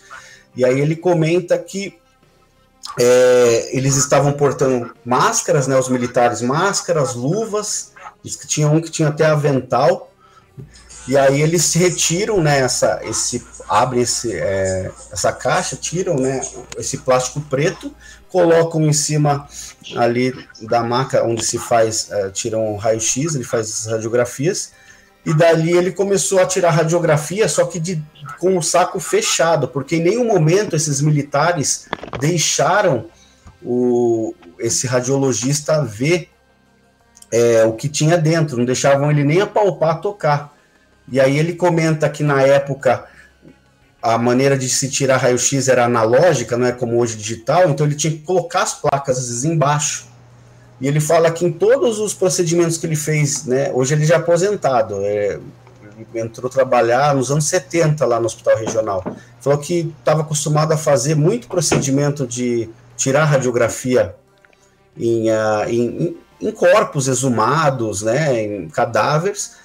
E aí ele falou que nunca sentiu um cheiro parecido com o qual ele sentiu naquele dia, que era um cheiro mais ou menos lembrando amônia, enxofre, e que teria ficado no nariz dele, na, na, garganta, na boca ali, durante de 3 a 4 dias. Nossa. E diz que esse procedimento teria durado de 20 minutos a 30 minutos. Os militares rapidamente, na hora que ele revelou esses, é, as chapas ali do, do da radiografia, Sim. eles pegaram, colocaram dentro do envelope. Ele disse que o padrão normal dele de, de trabalho ele re revelava, olhava contra a luz para ver se as imagens estavam no padrão e ele olhava e beleza, liberava. Só que desse dia que foi totalmente atípico, os militares já pegaram, colocaram dentro do envelope e falaram assim: olha, muito obrigado, o senhor fez o seu trabalho, é, né? E o senhor não viu nada, tipo assim, pediram sigilo para ele. E ele comenta que o Adilson Zier, ele achou aquilo estranho, ele saiu da área, foi lá com, com, com o Adilson, e o Adilson falou assim: olha, não comente nada sobre isso você fez. Então, ele nunca chegou a comentar isso assim abertamente, né? Agora que ele aposentou, ele resolveu, ele aceitou gravar um, um depoimento também de costas, do qual ele conta esse incidente, mas ele fala, eu não vi a criatura, não vi o ET, mas foi uma circunstância muito estranha que aconteceu lá, o cheiro, eles disseram que tiveram que fechar a ala de raio-x lá onde recebem o paciente, por causa do odor que ficou no local, é, e isso também prejudicou lá, né, alguns pacientes que precisavam. E a gente conversou recentemente, na semana passada, com uma outra testemunha, que era um funcionário do hospital regional, que confirma a mesma ala isolada, que ficou por três dias isolado lá no hospital regional. Voltando ao Rubão, grande parceiraço, é, a gente teve a oportunidade de entrar, é, graças a, a, a um médico, de lá e conhecer algumas as instalações onde teria o exército teria realmente fechado. A gente meio que entendeu na nossa cabeça a logística dentro do, do hospital ali, né? Então, inclusive, a gente foi até o ML, onde é, se tem também informações que fizeram, foi analisada essa criatura num, num rápido numa rápida passagem que teria ocorrido lá no hospital regional. Eles falam que foi tudo muito rápido e que pouquíssimos assim médicos, outros profissionais eram liberados para entrar lá numa determinada área, né, quando o exército estava. O Marcão. No corpo de bombeiros também. Sim. Militar. Ah, todos me ouvem, né? O Riba me ouve? Riba? Estão me escutando? Não. Riba, Marcão. Sim, eu tô escutando, eu tô escutando. Você me ouve, Marcão? Sim. Marcão? Sim. Tô te escutando, tá me ouvindo? Deixa eu ver se o Marcão me ouve. Marco. Estão me ouvindo? Tá me ouvindo? Ele não tá então, tá respondendo. Marcos, eu queria fazer uma pergunta para você em relação Fala, Wagner. É, até uma, uma curiosidade, né? Se fosse em tempos atuais, né, que todo mundo tem um celular, seria até mais fácil, né? Muita gente teria vídeo. Mas você acha, por exemplo, nessa proposta que só foi feita em relação a, a esses vídeos, ao que o James Fox né, fez de 200 mil dólares, não é isso? Sobre quem tivesse um vídeo, de repente quem tivesse seriam os militares, né? Mas de repente será que alguém pegaria esse vídeo ou teria coragem de entregar uma encrenca desse tamanho, né? De botar pra Não, frente. e até, até aproveitando aí. Legal, da... Wagner, então. Vocês não estão é... me ouvindo, né? Assim, a gente sabe que Obviamente tem, né, vídeos aí por parte dos militares, mas a gente acha muito difícil isso vazar ou alguém, né, assim, se vender, vamos dizer assim, do próprio exército. Eu acho que talvez se tiver algum vídeo que ficou com parente de pessoas que eram militares, de repente isso possa vir aparecer por parte militar, mas eu, eu acredito que é quase impossível isso acontecer. É, a gente, no documentário, a gente gravou que é uma das principais testemunhas do caso, que foi a principal fonte de informações dos ufólogos da época do Birajara, do Pacatini, do Petit, do Covo, que ele comenta né, sobre a retirada de uma das criaturas do Hospital Humanitas. Né? E ele comenta toda essa questão é, né, do, do, do envolvimento militar, menciona também o nome de vários desses os outros militares que a gente já estava falando aqui, Olímpio, Tibério, Ramírez, né? E assim, voltando na sua pergunta, desculpa, você perguntou se Wagner, se ele, se a, questão do vídeo, né? Então, eu lembrei aqui, desculpa, eu me perdi aqui. É, ele comenta que ele soube sim de vídeo que, for, que foram feitos, só que ele acha muito difícil. Por mais que foi feito até a oferta naquela época, uma tentativa de sigilo de uma pessoa do próprio exército que ele tinha conhecimento que poderia ter uma das cópias, que o rapaz ele tentou comunicar com esse rapaz, esse ex-militar não quis nem saber, né, falar em venda e tal então ficou mais restrito. O que nós temos, assim, o que nós temos esperança, que a gente sabe por estar lá em loco, investigando essa questão, é que existe sim um, um, um vídeo na questão da área civil, que é a parte da área médica de, de Varginha. Então, esse vídeo que a gente está tentando viabilizar, ver se consegue chegar. Só que é, é, muito difícil, porque assim, eu falo que eu também só acredito vendo na hora que. entendeu? É uma coisa que o pessoal não é assim fácil, é uma coisa que parece que quando a gente está chegando perto, parece que daí dá uma esfriada. É, é muito. Muito incrível isso. Mas que existe, existe. A gente conversou com médicos, agora essa última vez, que dizem que viram o vídeo mostrado por um outro médico. Né? E, e, aí tá, né, essa questão está em fase de, ainda de, de, de, negociação, de pesquisa lá para ver se a gente consegue essa, essa evidência tão o Marcão. Né, assim, é, porque pessoa, as pessoas estão querendo muito, né? A gente, o James Fox, aí é, fui participar lá do podcast, né? E aí um pouco antes foi, não foi nada combinado. Ele ligou, eu liguei um pouquinho antes porque um é, do, dos apresentadores, o Alê, lá do, daquele programa Paranormal, Paranormal Experience, ele, eu pude conversar com ele antes, queria saber direito, direito como que ele teria avistado um vídeo, foi mostrado para ele um vídeo de um minuto ali de, dessa criatura, ele comentou que, daí ele contou para a gente lá como que foi, e aí eu acabei ligando para o James, né, para explicar melhor para ele sobre né, como que teria sido ocorrido aquele, aquele fato, e aí ele falou assim: ah, é, você pode entrar agora aqui ao vivo, a gente vai entrar e você, né, o Marcão liga aí e tal. Você... Beleza. Aí ele pegou e fez a oferta ali que se a pessoa liberasse né, um vídeo e não quisesse se expor, é, ela, ele pagaria aí, né, o pessoal pagaria 100 mil dólares. Daí, se a pessoa vier com o vídeo e se expor, dizendo né, a fonte e tal, aí seria, chegaria aos 200 mil dólares, do qual ele ofertou isso, né? Agora vamos ver. Né? Gerou Bom, muita polêmica, a... isso aí, porque o dinheiro é fogo. O pessoal envolve dinheiro no, no negócio e vira.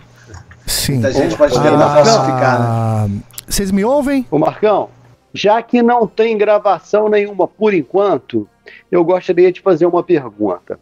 É, na época, o Pacatini ele comentou lá na época com o Goulart de Andrade que ele tinha umas gravações que provariam, que provavam que tudo que aconteceu era verdade. Você teve acesso a essas gravações do Pacatini? Do que se trata essas gravações? Legal, Riba. É, sim, a gente teve acesso a essas gravações, mas assim, não são gravações da criatura, são gravações de depoimento de militares que eles coletaram na época e que foi feito sim. um acordo que eles nunca revelariam esses vídeos, esses depoimentos. Por exemplo, se. Porque assim, o acordo foi mais ou menos assim. Na época, esses militares que gravaram em vídeo, comentando várias partes da operação, eles estavam sendo meio que ameaçados lá dentro da ESA, é, estavam sendo perseguidos, e eles comentavam, inclusive, de alguns uh, de algumas coisas que aconteciam na ESA, assim, por parte né, do assim, da, do exército, por exemplo, puni, da, das punições que existiam lá, que eram muito severas, né? E aí eles estavam com aquele medo, então eles fizeram assim, ó, a gente vai gravar o depoimento, a gente vai confiar em vocês. Se alguma coisa acontecer comigo, com a minha família, vocês revelam, podem publicar isso. Agora, e o, também o acordo foi que se acontecesse qualquer coisa com os ufólogos, também eles poderiam publicar. E aí eles não publicaram. Eu lembro que o Petri, do Fantástico, ele chegou a conversar com uma dessa, desses militares que gravou em vídeo na época. Então, esse, esses depoimentos, essas coisas que o, que o Pacatini menciona, são gravações. É, são gravações de depoimentos do, da Polícia Militar, né, do Corpo de Bombeiros e do Exército Brasileiro, e que se isso viesse à tona na época ia dar um rebu muito grande né? Uh, e aí o, o, próprio Petrides, que ofereceu uma quantia muito alta para um desses militares, até falou para ele que colocaria ele e a família em segurança em Miami, eles tinham lá um escritório em Miami e tal, né? Ele poderia fazer isso, só que ele teria que gravar uma exclusiva com o Fantástico naquela época, contando tudo que ele porque é, que ele viu que ele, que ele teria feito, porque esse rapaz ele chegou a ver parte da criatura, que ele nunca imaginou que era uma criatura, porque assim, esses militares que participaram do transporte e que estiveram lá, poucas, só as autoridades sabiam do que realmente se tratavam. Para eles, eles estavam cumprindo uma missão, eles não podem perguntar do que eles, eles estavam fazendo, e sem querer, numa oportunidade que é, esse foi o rapaz do comboio, né, saiu da ESA, é, em um determinado momento que ele estava parado num local em Varginha com o caminhão, é, um S2, que é o serviço de inteligência do Exército, que estava com um carro a paisana, um Fusca, chegou, mandou o rádio e falou assim: Olha, me segue, me segue. Beleza, ele foi seguindo, disse que passou na frente do hospital regional, deu a volta. Aí, quando ele chega assim, próximo ao, no Hospital Mantas, ele faz a volta, entra pela rua de trás do Hospital Mantas, desce e aí o Fusca fala para ele, ó, entra de ré agora, você vai entrar de ré nesse portão. Aí é aberto um portão, diz que ele entrou de ré, aí foi fechou, aí ele percebeu que tinha uma movimentação no pátio do hospital atrás, muito grande, que tinha viatura da polícia, viatura do corpo de bombeiros, essa movimentação, essa correria, e quando ele desceu, né, na época, né, eles, é, do, do caminhão, um, um, capitão veio e perguntou se eles estavam munidos, se tinha alguma câmera, algum gravador ali com eles. Ele falou assim: não, não tenho nada disso. E aí falou para eles tirarem a gandola, que é uma parte da farda, né, que segura a parte, a farda. A parte de cima. Eles tiraram, só que eles ficaram ali. Como ele estava fardado e parece que ele percebeu quando o capitão da polícia da, do militar saiu de dentro do local, disse que ele saiu com a boca, assim, com a mão na boca, meio desnorteado, assim, né? Tipo assim, daí ele achou aquilo estranho, né? Aquela correria. Ele, como fardado, ele acabou entrando numa sala. Aí, lá no hospital, ele entrou nessa sala. E quando ele viu na sala, tava esses superiores dele lá dentro. É, e vários médicos. Diz que 15 pessoas ali em volta. Diz que eles estavam olhando dentro de uma caixa, anotando. E aí foi quando ele viu, assim, meio que de longe é, a parte do joelho até o pé, né? Que ele comenta que era uma graxa, um óleo, que é, uma veia saltada que tinha uhum. e o pé era bifurcado. Mas ele fala que na cabeça dele, naquilo, ele falou: Nossa, o que, que é isso? É um animal queimado? É um homem queimado? Que estranho e tal. E aí, é quando ele volta, né? O, quando ele é percebido dentro da sala, inclusive o capitão dele olha e falou: Fulano, não era para você estar tá aqui dentro, é você esperar lá fora e tal. Aí ele vai lá para fora, espera um pouco, eles o pessoal lá de dentro acho que embalaram essa, fecharam numa caixa compensada, aí colocaram no caminhão, e aí a hora que colocam no caminhão dele, ele comenta que nesse momento, nesse caminhão, sabe aquela aquela janelinha que tem que dá para você olhar para trás? É, ele comenta que colocaram foi colocado um papel verde para que ele não conseguisse enxergar atrás. E aí, nesse momento onde é colocada essa caixa no caminhão, esse Fusca S2 sai e fala: me segue, não para para ninguém, vamos embora. Aí diz que eles foram, seguiram para sentido Três Corações. Na hora que eles chegaram na Fernão Dias ali no Trevo, já tinham dois dos caminhões aguardando lá, que era o Demelo, né? E o, na época, né, enfim, eles estavam ali aguardando. Aí quando ele passou, os dois foram é, seguindo, é, seguiram ele caminhão. Eles falaram, ele comenta que na época ele tinha que fazer uma volta para entrar é, direto na ESA, eles fecharam a rua, tipo a rua contramão, eles deixaram o caminhão passar para dar acesso à rua principal da ESA, né? E aí ele pega e passa e ele entra. Ele falou que na hora que ele chegou no portão da ESA, ele falou assim, que todas as missões que ele saem, ele tem que parar o caminhão, tem a guarita com o militar, ele tem que passar as informações do veículo, né, da viatura e o odômetro, tudo certinho. Ele falou que esse dia estava já aberto, era a instrução era para ele passar rapidamente e descer com o caminhão na garagem da ESA, onde fica na parte de baixo lá, é, encostar esse caminhão quase na parede, podia até encostar. Na hora que ele desce o caminhão lá, já tinha um outro militar esperando lá, falou para ele, ele falou, não pode até encostar na parede esse caminhão. Hein? Aí ele pegou, encostou, aí ele saiu, né, isso era por volta de umas 17h30 do dia 22 de janeiro, né, que foi na segunda-feira, e aí ele pega, fala que foi chamado na sala do Tenente Coronel Olímpio Vanderlei, no qual o Olímpio chegou lá outras pessoas que eram mais tinha patente mais alta, ele não entendeu muito bem porque que ele estava ali. Ele falou assim, senhores, é... começaram ali perguntar. Primeiro ele falou assim, ó, senhores, vocês acabaram de participar de uma missão ultra secreta, né? Isso é comentado por esse, por esse militar. Ele falou daí um olhou para o outro, que tinham alguns que ficaram surpresos, mas que missão é essa do tal? Daí diz que ele vira para ele e fala assim: Ó, oh, Fulano, você viu? O que, que você viu? Daí ele olhou assim e falou assim: Ué, é, tenente, para mim eu era um homem queimado, um bicho queimado, né? Daí ali, para resumir, tá? Ele comenta que era uma coisa paranormal, era um ser, que não era para aquele assunto sair de nenhum, nenhuma maneira podia sair para fora, e que se essas informações vazassem dali, eles iam se ver muito feio com com ali as autoridades do Exército. Aí ele comenta que, mesmo assim, o, o próprio Tenente Coronel Olímpio, dizendo para ele que era uma coisa sobrenatural, um ser diferente, ele fala que ele não acreditou, que ele não. E aí ele começou a perceber que o, nos dias posteriores, a própria equipe que tinham participado, ele começou, eles começaram uhum. a escalar esse, esses militares em horários diferentes. Então ele não se encontrava com as outras pessoas que estavam ali com ele, e ele ficava muito em missão para fora, mandava ele para fora. Ele fala que ele ficou meio que sem saber, assim, meio que sem assistir os noticiários. Aí foi quando ele chegou num, num determinado local lá em Três Corações e que o rapaz que ele chegou para almoçar num restaurante que ele sempre almoçava. E aí o rapaz falou assim, viu? Eu vi aquele dia que você saiu o caminhão aqui. É, cadê o ET? Daí disse que ele olhou assim e falou assim, daí ele se assustou, né? Ele falou assim, hã? Que ET? Falei assim, não, eu vi que vocês falaram, você não viu um noticiário aí? Eu vi que aquele dia aqui passou, você passou no comboio, no comboio até acenou para mim e tal.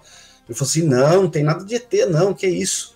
Aí ele pegou, pera aí, eu vou mostrar para você. Ele disse que trouxe uma revista e mostrou. Daí que ele, na cabeça ele falou assim, aí que eu acabei acreditando mesmo nessa história, porque para mim, nunca que eu ia imaginar que eu ia transportar um ET. Tipo, né? E aí ele comenta de várias coisas que ocorreram depois, né? Pressão psicológica, enfim. Uma, coisa que me dá para tempo de falar. Vocês estão me Cleiton. ouvindo ou não? Vocês estão me ouvindo? Tô te ouvindo, sim. Bom, agora voltou meu áudio aqui que tava, tava, acho que vocês não estavam me ouvindo. É, antes de é, fazer a, a, pergunta, Riba, eu queria ver com o Marcão o seguinte, né? Porque a gente está falando do, do caso, que nem eu falei, serve para muitas pessoas que ainda desacreditam, né? Tô lendo aqui o chat aqui, tem pessoas que não acreditam que seja que estejam aqui não acreditando nesse assunto, né? Vamos lembrar que esse assunto aqui é, é um assunto por exemplo, o Marcos Pontes, né? Tem aquela conversa que o governo brasileiro trocou a, a ida de um militar ao espaço por causa do é, o ET de Varginha, né?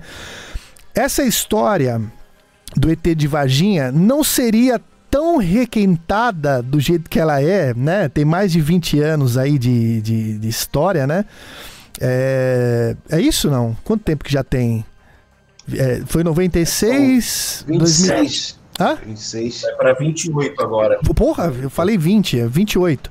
É, Vai para 28. É, vai para 28. Então, essa história aí, ela não seria tão é, mencionada se não fosse algo tão quente assim, né? E é claro, né? O pessoal perguntou aqui no chat ah, o impacto que isso aí seria para, para o mundo, né?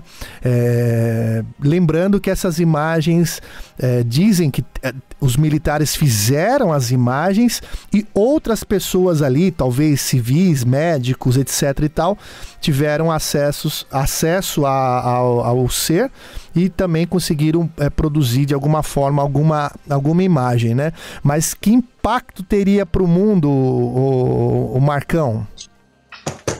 o pessoal comenta, né, que teria essa questão de abalar as instituições públicas, né, as religiões naquela época, e aproveitando isso, é, disso, né, desse impacto que sofreria a própria Marta Tavares, a irmã do Marco Lixerese, que infelizmente o soldado que veio a falecer, é, ela comenta que na época vieram uh, alguns policiais que eram amigos do Xerese falar para ela e para a família, para a mãe ali, que o caso era realmente real, mas que eles não poderiam vir à tona, por exemplo, as autoridades, né, responsáveis não poderiam vir e expor isso, porque ia criar uma calamidade pública, né, ia abalar as instituições, as religiões, enfim. Então, por isso que acredita-se que há ainda um acobertamento sobre esse caso.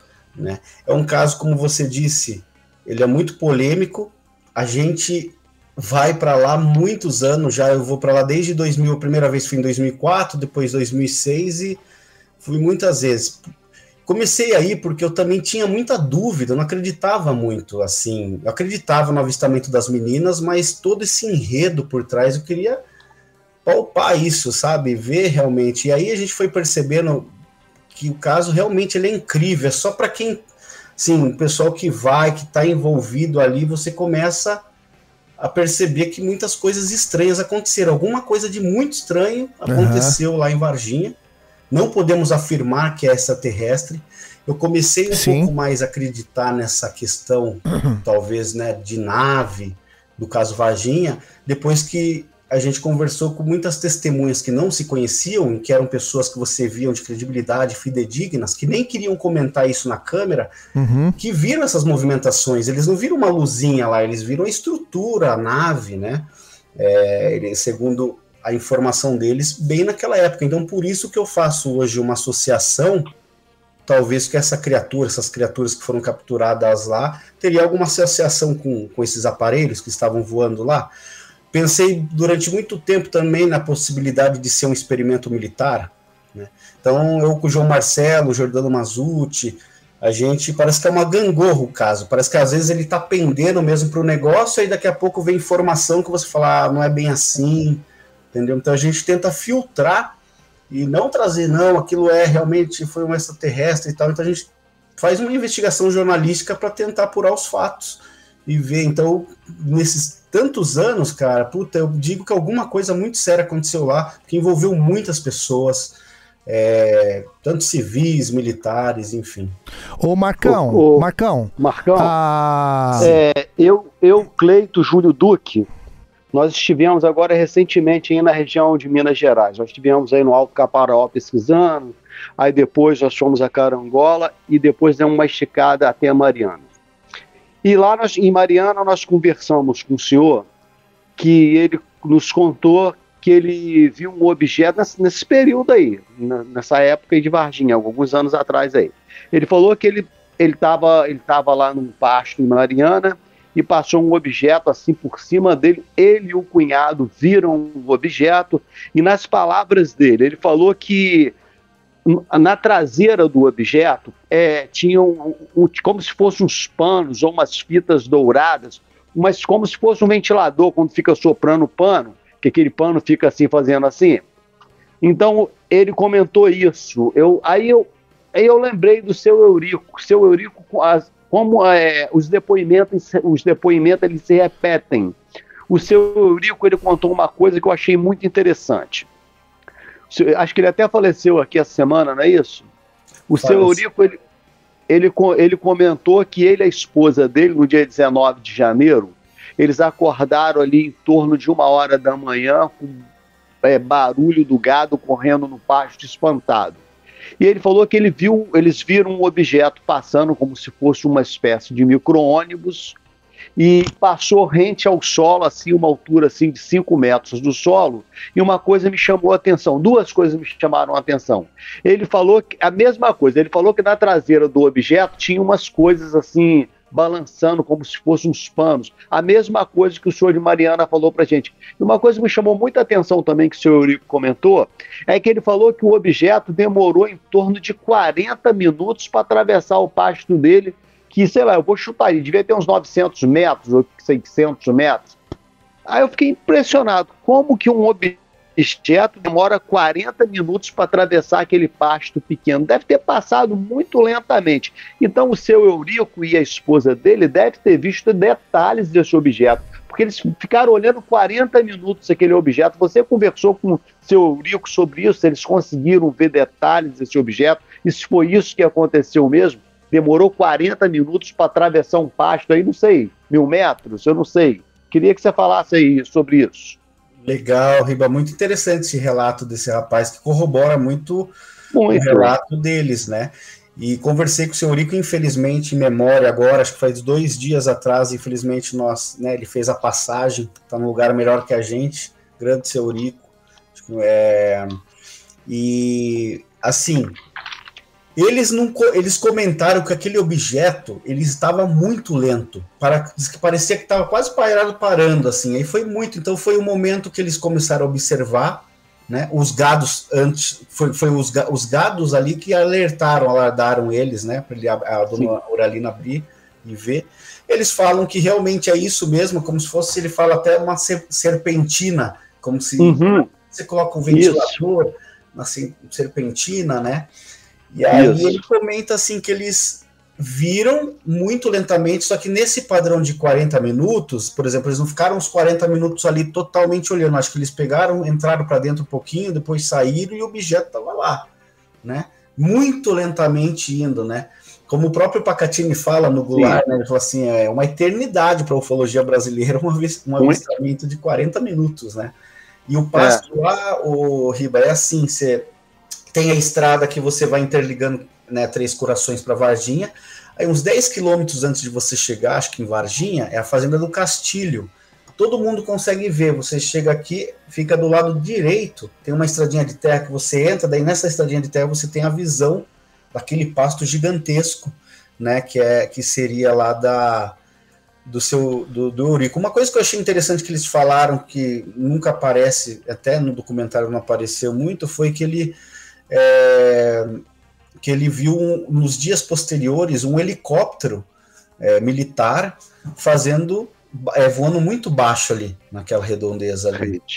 Então ele achou muito estranho a do Noralina também, né? Mas o seu Eurico.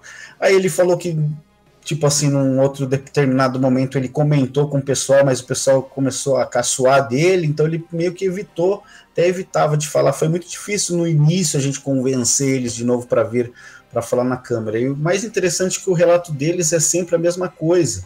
Né? Eles não mudaram uma vírgula e, e, corrobora com esse rapaz que você conversou. O João Marcelo conversou com outro caminhoneiro que fala estava passando naquele perímetro da Fernão Dias, teria visto um objeto em formato de charuto, também soltando uma fumaça, e agora a gente recebeu a informação através do médico legista, o doutor Armando Fortunato, que a gente entrevistou, foi a primeira vez que ele falou, né, ele fez a autópsia no Xereze, ele falou que o amigo dele, um grande amigo dele, fazendeiro, na cidade de Três Pontas, que, que fica ali acho, uns 30, 40 quilômetros de Varginha, também eles estavam na propriedade dele, viram um objeto passando por cima, só que eu não tive ainda detalhes. É, agora, quando a gente voltar lá, a gente está para ir conversar com essa família que teria avistado. Então eu quero saber como que foi, se, se, se tem as mesmas características, né? Que o seu Orico, que esse rapaz que você falou, que você conversou, tinha. Porque você vai ver, pessoas que não se conhecem vão falando, né? Pois é óbvio que a gente percebe que tem pessoas que inventam, elas criam também, mas Sim. essas, na nossa filtragem, no nosso feeling, acredito que estão falando a verdade. Né? Não, é, a história se repete, era isso mesmo que você falou. O Cleito tentou até desenhar na mesa lá, ele falou é como se fosse isso mesmo, ventilador e serpentina, era isso aí. É... Deixa... Ô Marcão, deixa eu te fazer uma pergunta, cara, é... sobre até mesmo o que o... o título, né, que eu coloquei aqui dos 200 mil dólares, e essa, essa grana, o James Fox, ele. Você chegou a conversar com ele? Ele tá pagando do bolso ou tá pegando de. fez uma vaquinha lá na galera, na produtora, enfim. É, você sabe as informações sobre, é, sobre a procedência dessa grana? Como, como ele conseguiria levantar isso aí para para dar para a pessoa que, que, que, realmente tiver essa imagem. Lembrando que não adianta ser CGI, não, tá? Tem que ser imagem verdadeira, tá? Então, é, lembrando que não vai dar para enganar os caras, não. Tem que ser algo firmeza. Como que ele conseguiu isso aí, Marcão? Legal, Cleiton. Na verdade, ele tem vários apoiadores financeiros, né, investidores e que inclusive investem no, nos projetos dele, nos, nos filmes dele. Então ele teve acesso a algumas pessoas que falou meu Deus, precisa que assistiram o filme, gostaram muito, acharam que o filme que, que a história é real uhum. e falaram e disponibilizaram para ele, olha, eu coloco isso tanto. Aí teve um outro que falou tanto. Acho que um eu posso até falar, um que ofereceu que daria ao Logan Paul, que é um que ele tem aquele pod, podcast o Impulsive, que é um, uhum. um dos podcasts de grande repercussão lá nos Estados Unidos, ele é bem famoso, né, esse cara. Então, um cara que gosta muito do fenômeno UFO e que disponibilizou essa verba, né? Só que assim, né, a gente fala em dinheiro, tudo, a gente gostaria demais que isso aí não precisasse, né, dessa questão, obviamente. E se for, for feito, a gente tem tentado porque as pessoas que teriam esse material civil, elas não precisam de dinheiro. Elas estão muito bem financeiramente já, entendeu? Da área médica, mas é, a gente estava tá, até tentando viabilizar que se caso aceitarem né, uh, disponibilizar esse material, esse dinheiro, que seria muito melhor para a gente, óbvio, para todo mundo, é doar esse dinheiro para uma instituição de caridade da, da escolha deles lá da, do município de Varginha ou da região, que daria para ajudar muita gente com esse dinheiro, de repente, ali né, alguma instituição. E então, também seria, seria, uma verdade, pressão, um né? mesmo.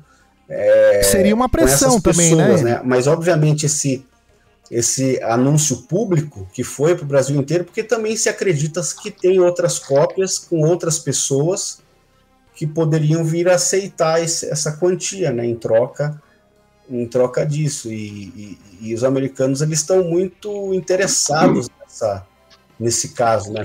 Falam-se muito, estão se falando muito, diz que há duas semanas atrás, a gente estava lá, conversou, diz que ele ficou estava em, o terceiro, diz que estava atrás do Avatar, né, na semana de mais assistido, e é um documentário independente, né, tanto que ele foi para o Joe Rogan, né, comentou lá no Joe Rogan, que é um dos maiores podcasts né, que tem, então você vê assim que eles estão muito mais, assim, parece que interessados que os próprios brasileiros. Está dando mais repercussão lá fora do que aqui no Brasil.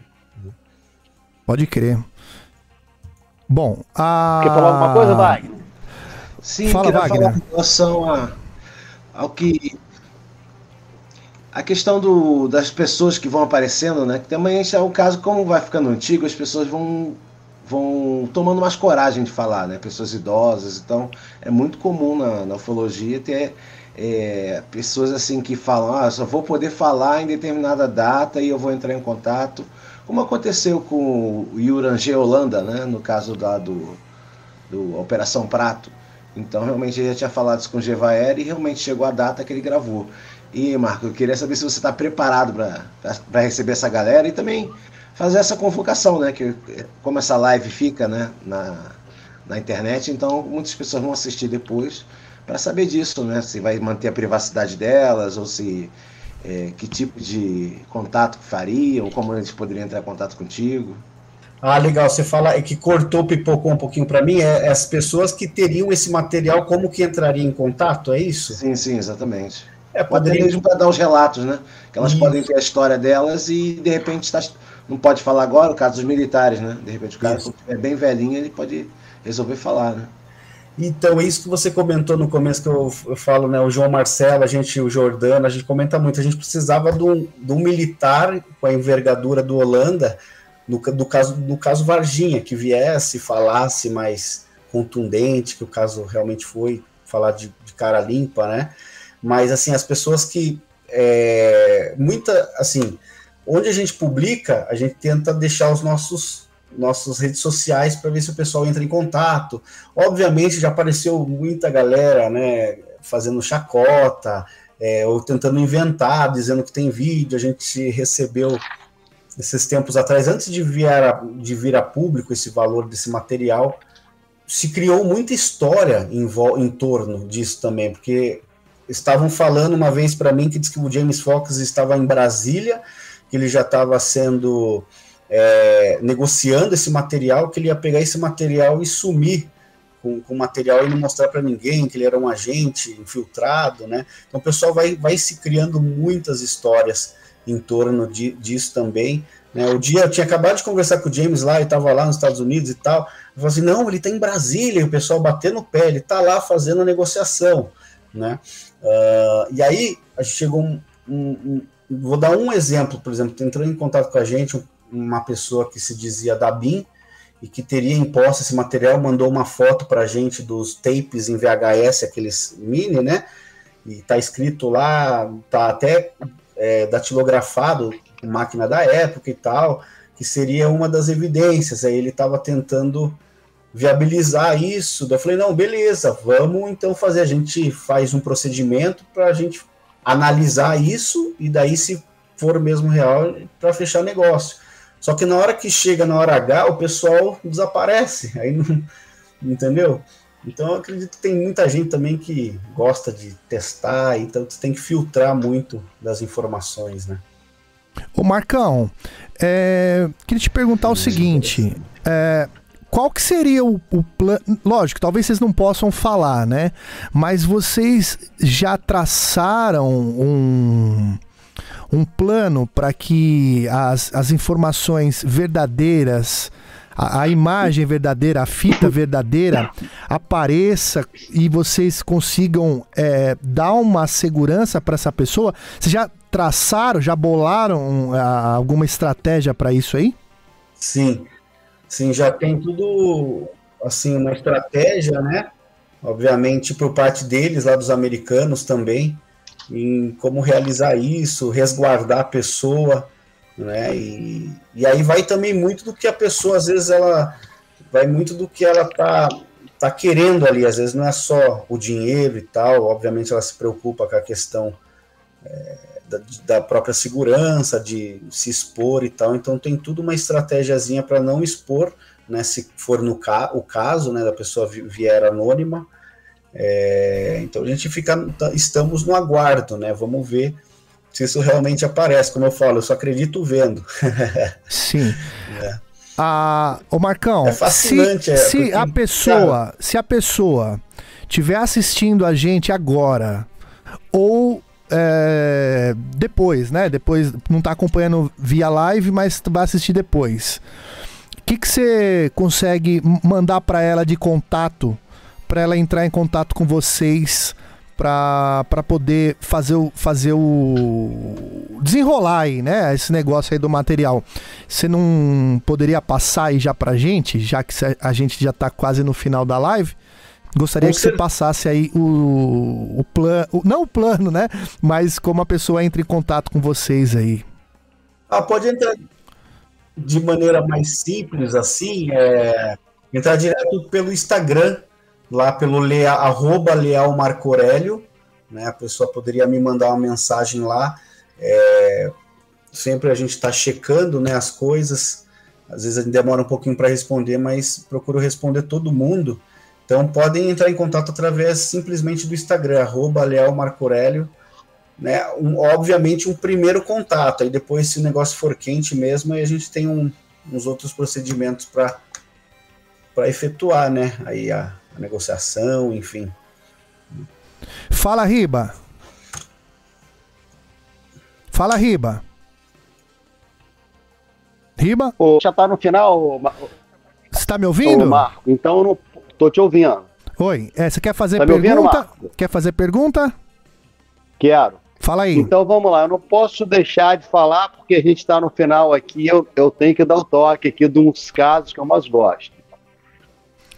Não, é assim, eu olho assim, a ufologia meio como cena de cinema na tela, assim. Então, você imagina, você está na tela, de, dentro do cinema, assistindo um filme sobre a Operação Prato. Eu acho que uma vez a Rede Globo fez uma linha direta contando o caso ali da Operação Prato. Então, para você ter uma noção do que eu vou falar. Então, na tela do cinema, você vai ter várias cenas impactantes. Você vai ver os objetos acima do telhado daquelas casas simples da floresta tentando invadir. Você vai ter uma outra cena de um objeto tentando pousar durante o dia no, no meio do campo lá de futebol, um dia claro, e as pessoas batendo panela e o objeto indo embora. Você vai ter uma cena do, do Acho que a internet do Riba caiu, hein? Antes dele terminar de ilustrar a história. Aquela...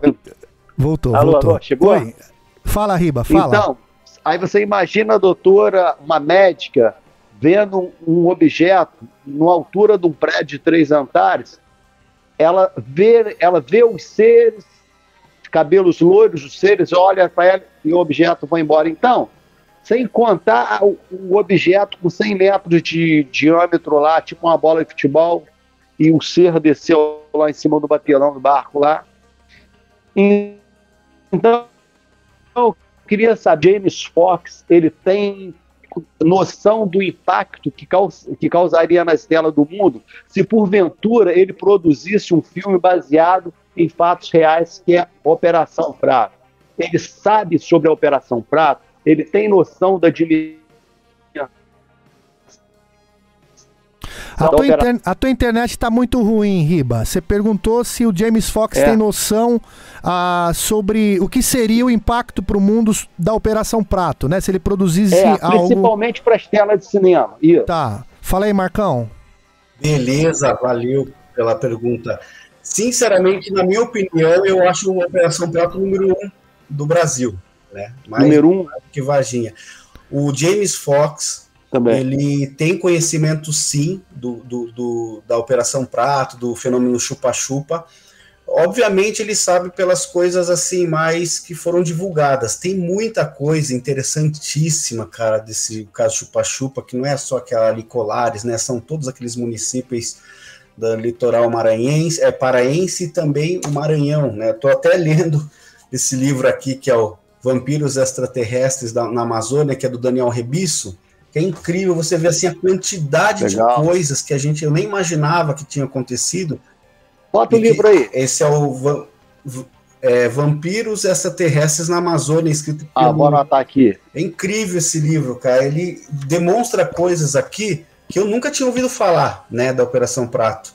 Tive a oportunidade de estar lá em Colares umas três vezes, na região do Pará, e, e o James gosta muito também do caso, né, uh, ele, obviamente, teria é, interesse, né, de repente, em, em, fazer alguma coisa, um projeto. Ele está com alguns outros projetos lá agora de audiovisual lá, é, focado na, na pressão do Senado americano e gosta muito também devido ao Jacques Vallée, né? Ele é muito conectado ao Jacques Vallée e Jacques Vallée teve na época no Pará, inclusive conversou com o Holanda, entrevistou o Holanda, entre várias outras pessoas. Então ele acha muito, muito interessante, porque também tem essa questão dos documentos né, militares que foram, foram é, liberados para ele, ou seja, é muito mais consistente, vamos dizer assim, em termos de documentação, de militar, e é o que eles gostam, que ele é mais pé no chão, né? Para quem conhece os documentários do James, ele fez o, o antes desse do, da gente do, do, de Varginha, ele fez o The Phenomenon, que também, nossa, deu uma repercussão muito grande, é um filme muito bom, indico para todo mundo que gosta de ufologia mesmo. Então ele pauta mais nessa ufologia, questão de documentos, uma questão mais pé no chão, né, dos militares, entrevistam muitas testemunhas militares, é, autoridades, que falam abertamente e seriamente sobre o, o fenômeno UFO. Né? E então obviamente seria um né, sonho fazer o, o de Colares, porém, é, ainda a gente sabe que já passou-se muitos anos, né, as testemunhas, a maioria das testemunhas já faleceram, mas é, seria ter que fazer uma, um, uma pesquisa bem ampla lá, porque não é só aquelas histórias, né? São, é, muito, é incrível, cara. Eu tava lendo aqui, eu tô fascinado com, com as coisas, né? Que nunca tinha ouvido falar do, da Operação Prato, do fenômeno chupa-chupa. Quem sabe um dia consiga fazer alguma coisa. Se eu fosse diretor de cinema, eu colocaria essa, essas imagens no ar, que é um, são imagens impressionantes, mas valeu. É, é, pra gente terminar. Ah, sim. Só, só uma coisa, Marcão. A, só vou pedir para você mostrar o livro mais uma vez, deixar na tela aí, pessoal quiser é, quiser comprar, né? Vampiros extraterrestres na Amazônia, é isso? Isso. Então Daniel é isso aí. Esse livro tem em PDF. Eu, é uhum. muito difícil achar o.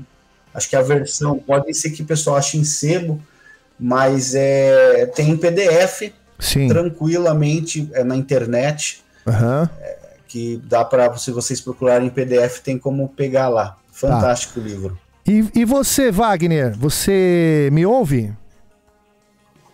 É, queria que sim, você sim, fizesse a, a, sua pergunta derradeira pro Marcão pra gente ir embora dormir, né, cara? é, sim, já tá no horário já. Então, é. Marco, eu queria falar em relação a esses casos lá no Ufologia Rio Preto. Nós recebemos já relatos de pessoas do, no Pará mesmo que entre 78 e 79 presenciaram luzes. Inclusive, eu cheguei a conversar com a senhora, que hoje ela tem quase 50 anos, ela falou que era uma criança na época, e ela chegou a ser acompanhada por luzes ela falou que a luz iluminava o caminho dela, então ela ficava mais de 20 minutos, ela e outras crianças. No início eles corriam da luz, mas depois a luz, como a luz seguia eles e não fazia nada, e a luz iluminava, ela disse que era uma luz tão forte que chegava a iluminar o caminho. E as crianças chegavam contando para os pais, alguns pais não deixavam mais ir no dia seguinte, outros achavam que era invenção. E também relatos de pessoas que ouviam barulhos né, de máquinas de madrugada e propriedades lá pareciam com buracos, como se fossem crateras né, no chão. E eu perguntei assim, por que a população, por que o pessoal não ia lá olhar, né? Porque que toda vez que chegava e a pessoa botava a cara do lado de fora, tinha um grito, né? Um berro, uma coisa assim, uma, uma voz bem assombrada, né? Uma coisa bem que, que tirava. Eles viam que não era uma coisa propriamente humana, porque não havia nenhum tipo de movimento de carro, de, de empresa, ou de alguém tentando, ou de mineradores, né? Então tem essas histórias assim, interior do Maranhão, né, a fronteira ali com, com Pará, tem bastante história dessas assim, do mesmo período, né, da Operação Prato. E eu queria agradecer também a oportunidade aqui, o Cleiton também, o Riba. Valeu, convidado pô. aí para participar. Valeu. E deixar um abraço para todo mundo. E queria saber de você em relação a isso, né?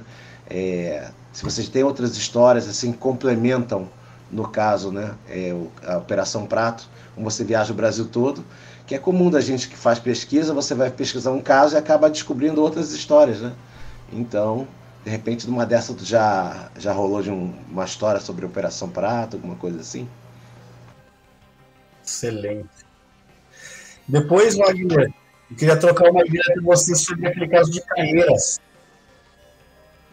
Né, depois a gente troca um proceder que eu tive lá também Sim, duas vezes, acho que fui três vezes para lá eu achei que não era nada, mas assim, tem algumas coisas que deixam a gente pulga atrás da orelha em algumas questões lá. Depois a gente troca uma ideia sobre isso aí, que ainda é o caso que aconteceu agora, né?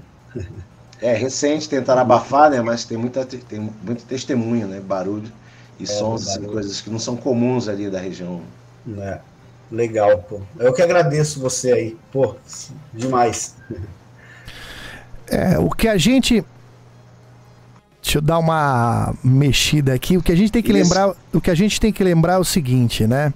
Que vão ter mais casos, sempre terão outros casos, mas também serão silenciados, né? Vocês citaram aí Caieiras, vocês citaram a Operação Prato, vocês citaram falamos, né, da de Varginha. É, tem o caso Magé também, que também fez aniversário agora dia 12 né, de maio. É, então são casos que vão ser silenciados sempre. Então não adianta falar, ah, um dia vai vai ficar normal. Eu acho que vai demorar um pouquinho, talvez não na nossa geração aí, mas eu acho que vai, vai chegar um momento que a gente não vai saber mais a, diferenciar o que, que é a ficção da realidade. Os filmes de Hollywood vão estar tá tão parecidos, vão estar tá jogando todas essas coisas na nossa cara, que uma hora o pessoal vai. a cabeça não vai entender mais, né? Principalmente essa nova geração aí que já sabe já, já nasce mexendo em computador, né? Você pega lá as crianças de hoje em dia, já quer fazer touchscreen na televisão, né? Então, essa geração aí, ela, ela para ela vai ser comum, né? Então, se chegar a público é, a, é, abrirem, né, esses todos esses casos, é, ninguém vai achar mais estranho. Antes de eu dar tchau para vocês, pessoal, eu agradeço mais uma vez todos que ficaram até agora, né? 2 horas e 22 de, de, de live, né? Agradeço a cada um de vocês que tiveram aqui com a gente, né? Deixaram de assistir o Fantástico é, para ficar aqui com a gente, né? E. Ai, tá vendo? Se tivesse outro caso Varginha, vocês não iam assistir, vocês iam assistir o Brasil UFO, né?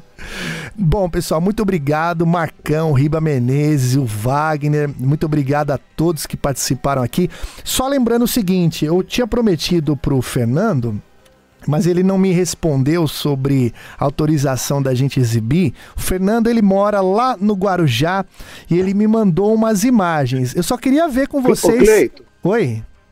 Antes de você colocar a imagem, para terminar minhas palavras aqui, é. você falou de alguns casos aí da, da ufologia.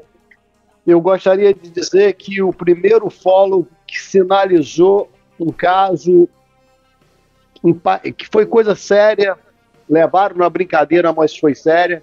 Foi o caso Magé. O primeiro caso que deu toque foi o Marcão. É, ele cara, ligou para ele... mim assim que aconteceu, ele ligou para mim, ligou para Arthur e a gente foi para lá. Marcão, e foi coisa que a gente saiu de lá espantado. Mas encerramos o papo aqui, toca o bar. Não, por enquanto, né? Por enquanto a gente deixa no gelo aí, né? Mas é, eu só quis ilustrar, né? Eu não quis nem, nem despertar a, a, o sentimento aí do Riba, né? Sobre tudo isso, mesmo porque é, quando a gente tá na trilha certinha, né, da, da, das pesquisas de tudo, né, principalmente o Riba que tava lá, Arthur e, e, outras pessoas, Cristiano, né, e outras pessoas que estavam lá, que talvez não queiram ser mencionadas, é foram ameaçados. Então, assim, é, é, é, nítido, né? Então, quando a gente chega na trilha de alguma coisa, vai alguém chegar lá, seja de preto ou não, né? Vai chegar lá e vai dar um, um, uma silenciada. E também, né? O, o, lance também do Jamie Foxx. Ele nunca disse isso, Marcão, para você que já tentaram silenciar ele de alguma maneira? Então, tem é, uma entrevista que eu fiz com ele, tá lá no meu canal também, ele fala que teve uma vez no Texas, se eu não me engano, que, que tentaram meio que assim, não foi obviamente assim de cara, né, é, diretamente, mas ele acha que teve envolvimento ali por parte é, algum, alguma coisa que ele estava fazendo, eu não vou saber, não vou me lembrar agora o que que era, mas, mas tem assim, a ver bem com... coisinha bem que ele suspeitou, tem a mas ver por com enquanto nada, né? O, ele tem o James ele tem um agora tá dando o que falar no exterior porque ele fala que ele viu um vídeo do, do Chuck Clark que é um, um rapaz que mora é, ele mora num lugarzinho pequenininho em Rachel lá na, na é uma cidadezinha que é onde fica muito próximo à área 51 onde as pessoas né vão lá para fazer o tour e tal.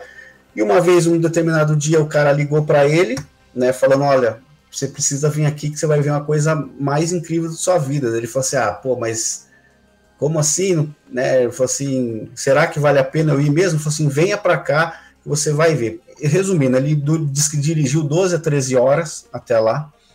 Chegou lá, ele falou que valeu muito, muito a pena, porque esse cara ele mostrou um vídeo para ele, que é o que todo mundo está falando aí hoje na, na mídia né, americana, está uma polêmica muito grande porque desde que o James foi lá, quando ele viu esse vídeo, ele começou a dar publicidade é, a, publicamente falando desse, desse vídeo, que foi o único vídeo que ele assistiu, que ele fala assim, aquilo ali era realmente, nitidamente um UFO.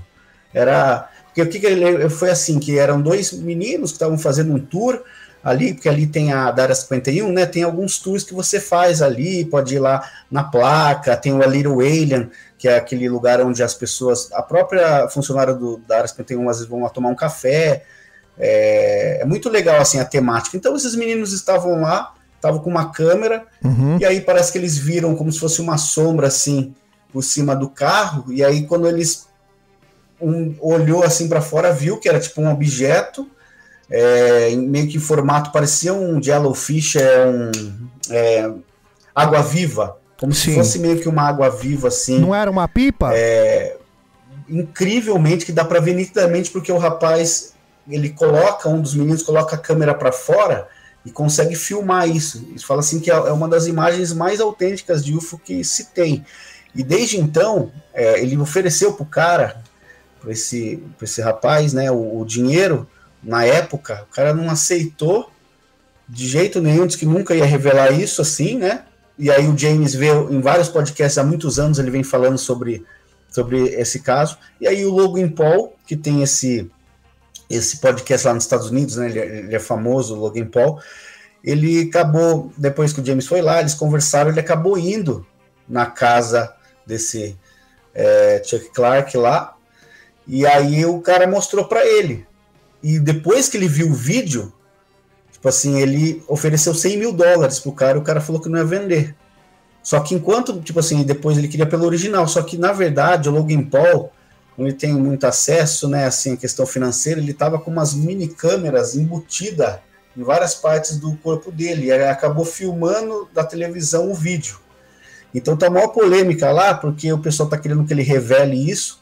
Até o James divulgou isso no Joe Rogan, que ele teria, né? Eu lembro que na época lá, no, quando ele estava montando lá, ele já, já tinha comentado isso, que tinha esse vídeo, então eles estão tentando liberar. Seria um vídeo aí que diz que abalariam, de certa forma, aí, né, as questões ali do governo americano, enfim. Mas é uma coisa que está para ser parece que liberada no tempo certo aí nas próximas, sei lá, nos próximos meses. Vamos, vamos aguardar, né? É então, então é isso, pessoal. Eu agradeço mais uma vez. Obrigado, Riba Menezes. Obrigado, Wagner.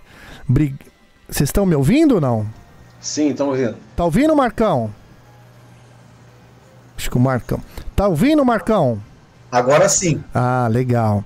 Então é isso. Eu tô, tô falando aqui, né? Dando meu, meus agradecimentos. Eu, eu tava falando o seguinte: que tem uma, ima é, tem uma imagem para mostrar que é lá do Guarujá e eu também até gostaria é, com mais tempo, né? Então vamos deixar para a semana que vem.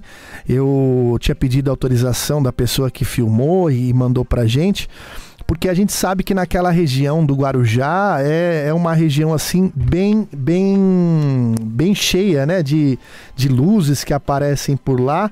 E até deixa eu até dar um nome aqui do, do local é, Morro Morro da Tartaruga Acho que é isso que eu anotei aqui, que eu não entendo nem minha letra. É Morro da Tartaruga. E eu falo pro Fernando que na semana que vem a gente exibe esse material, senão fica muito tarde aqui. E eu agradeço a todos vocês. Obrigado, Marcão. Obrigado, Wagner. Obrigado, Riba Menezes. A gente se vê na próxima. E aqui eu deixo meu abraço a todos vocês. Mais uma vez, obrigado pela audiência espetacular aí. Tá bom, pessoal? Um forte abraço a todos vocês e até domingo que vem. Até mais. Tchau, tchau.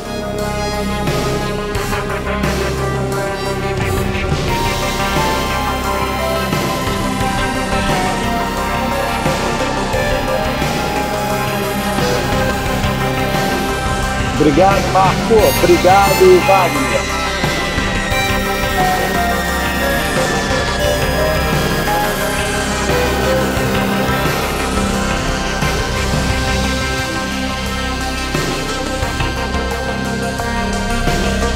Podcast Brasil UFO.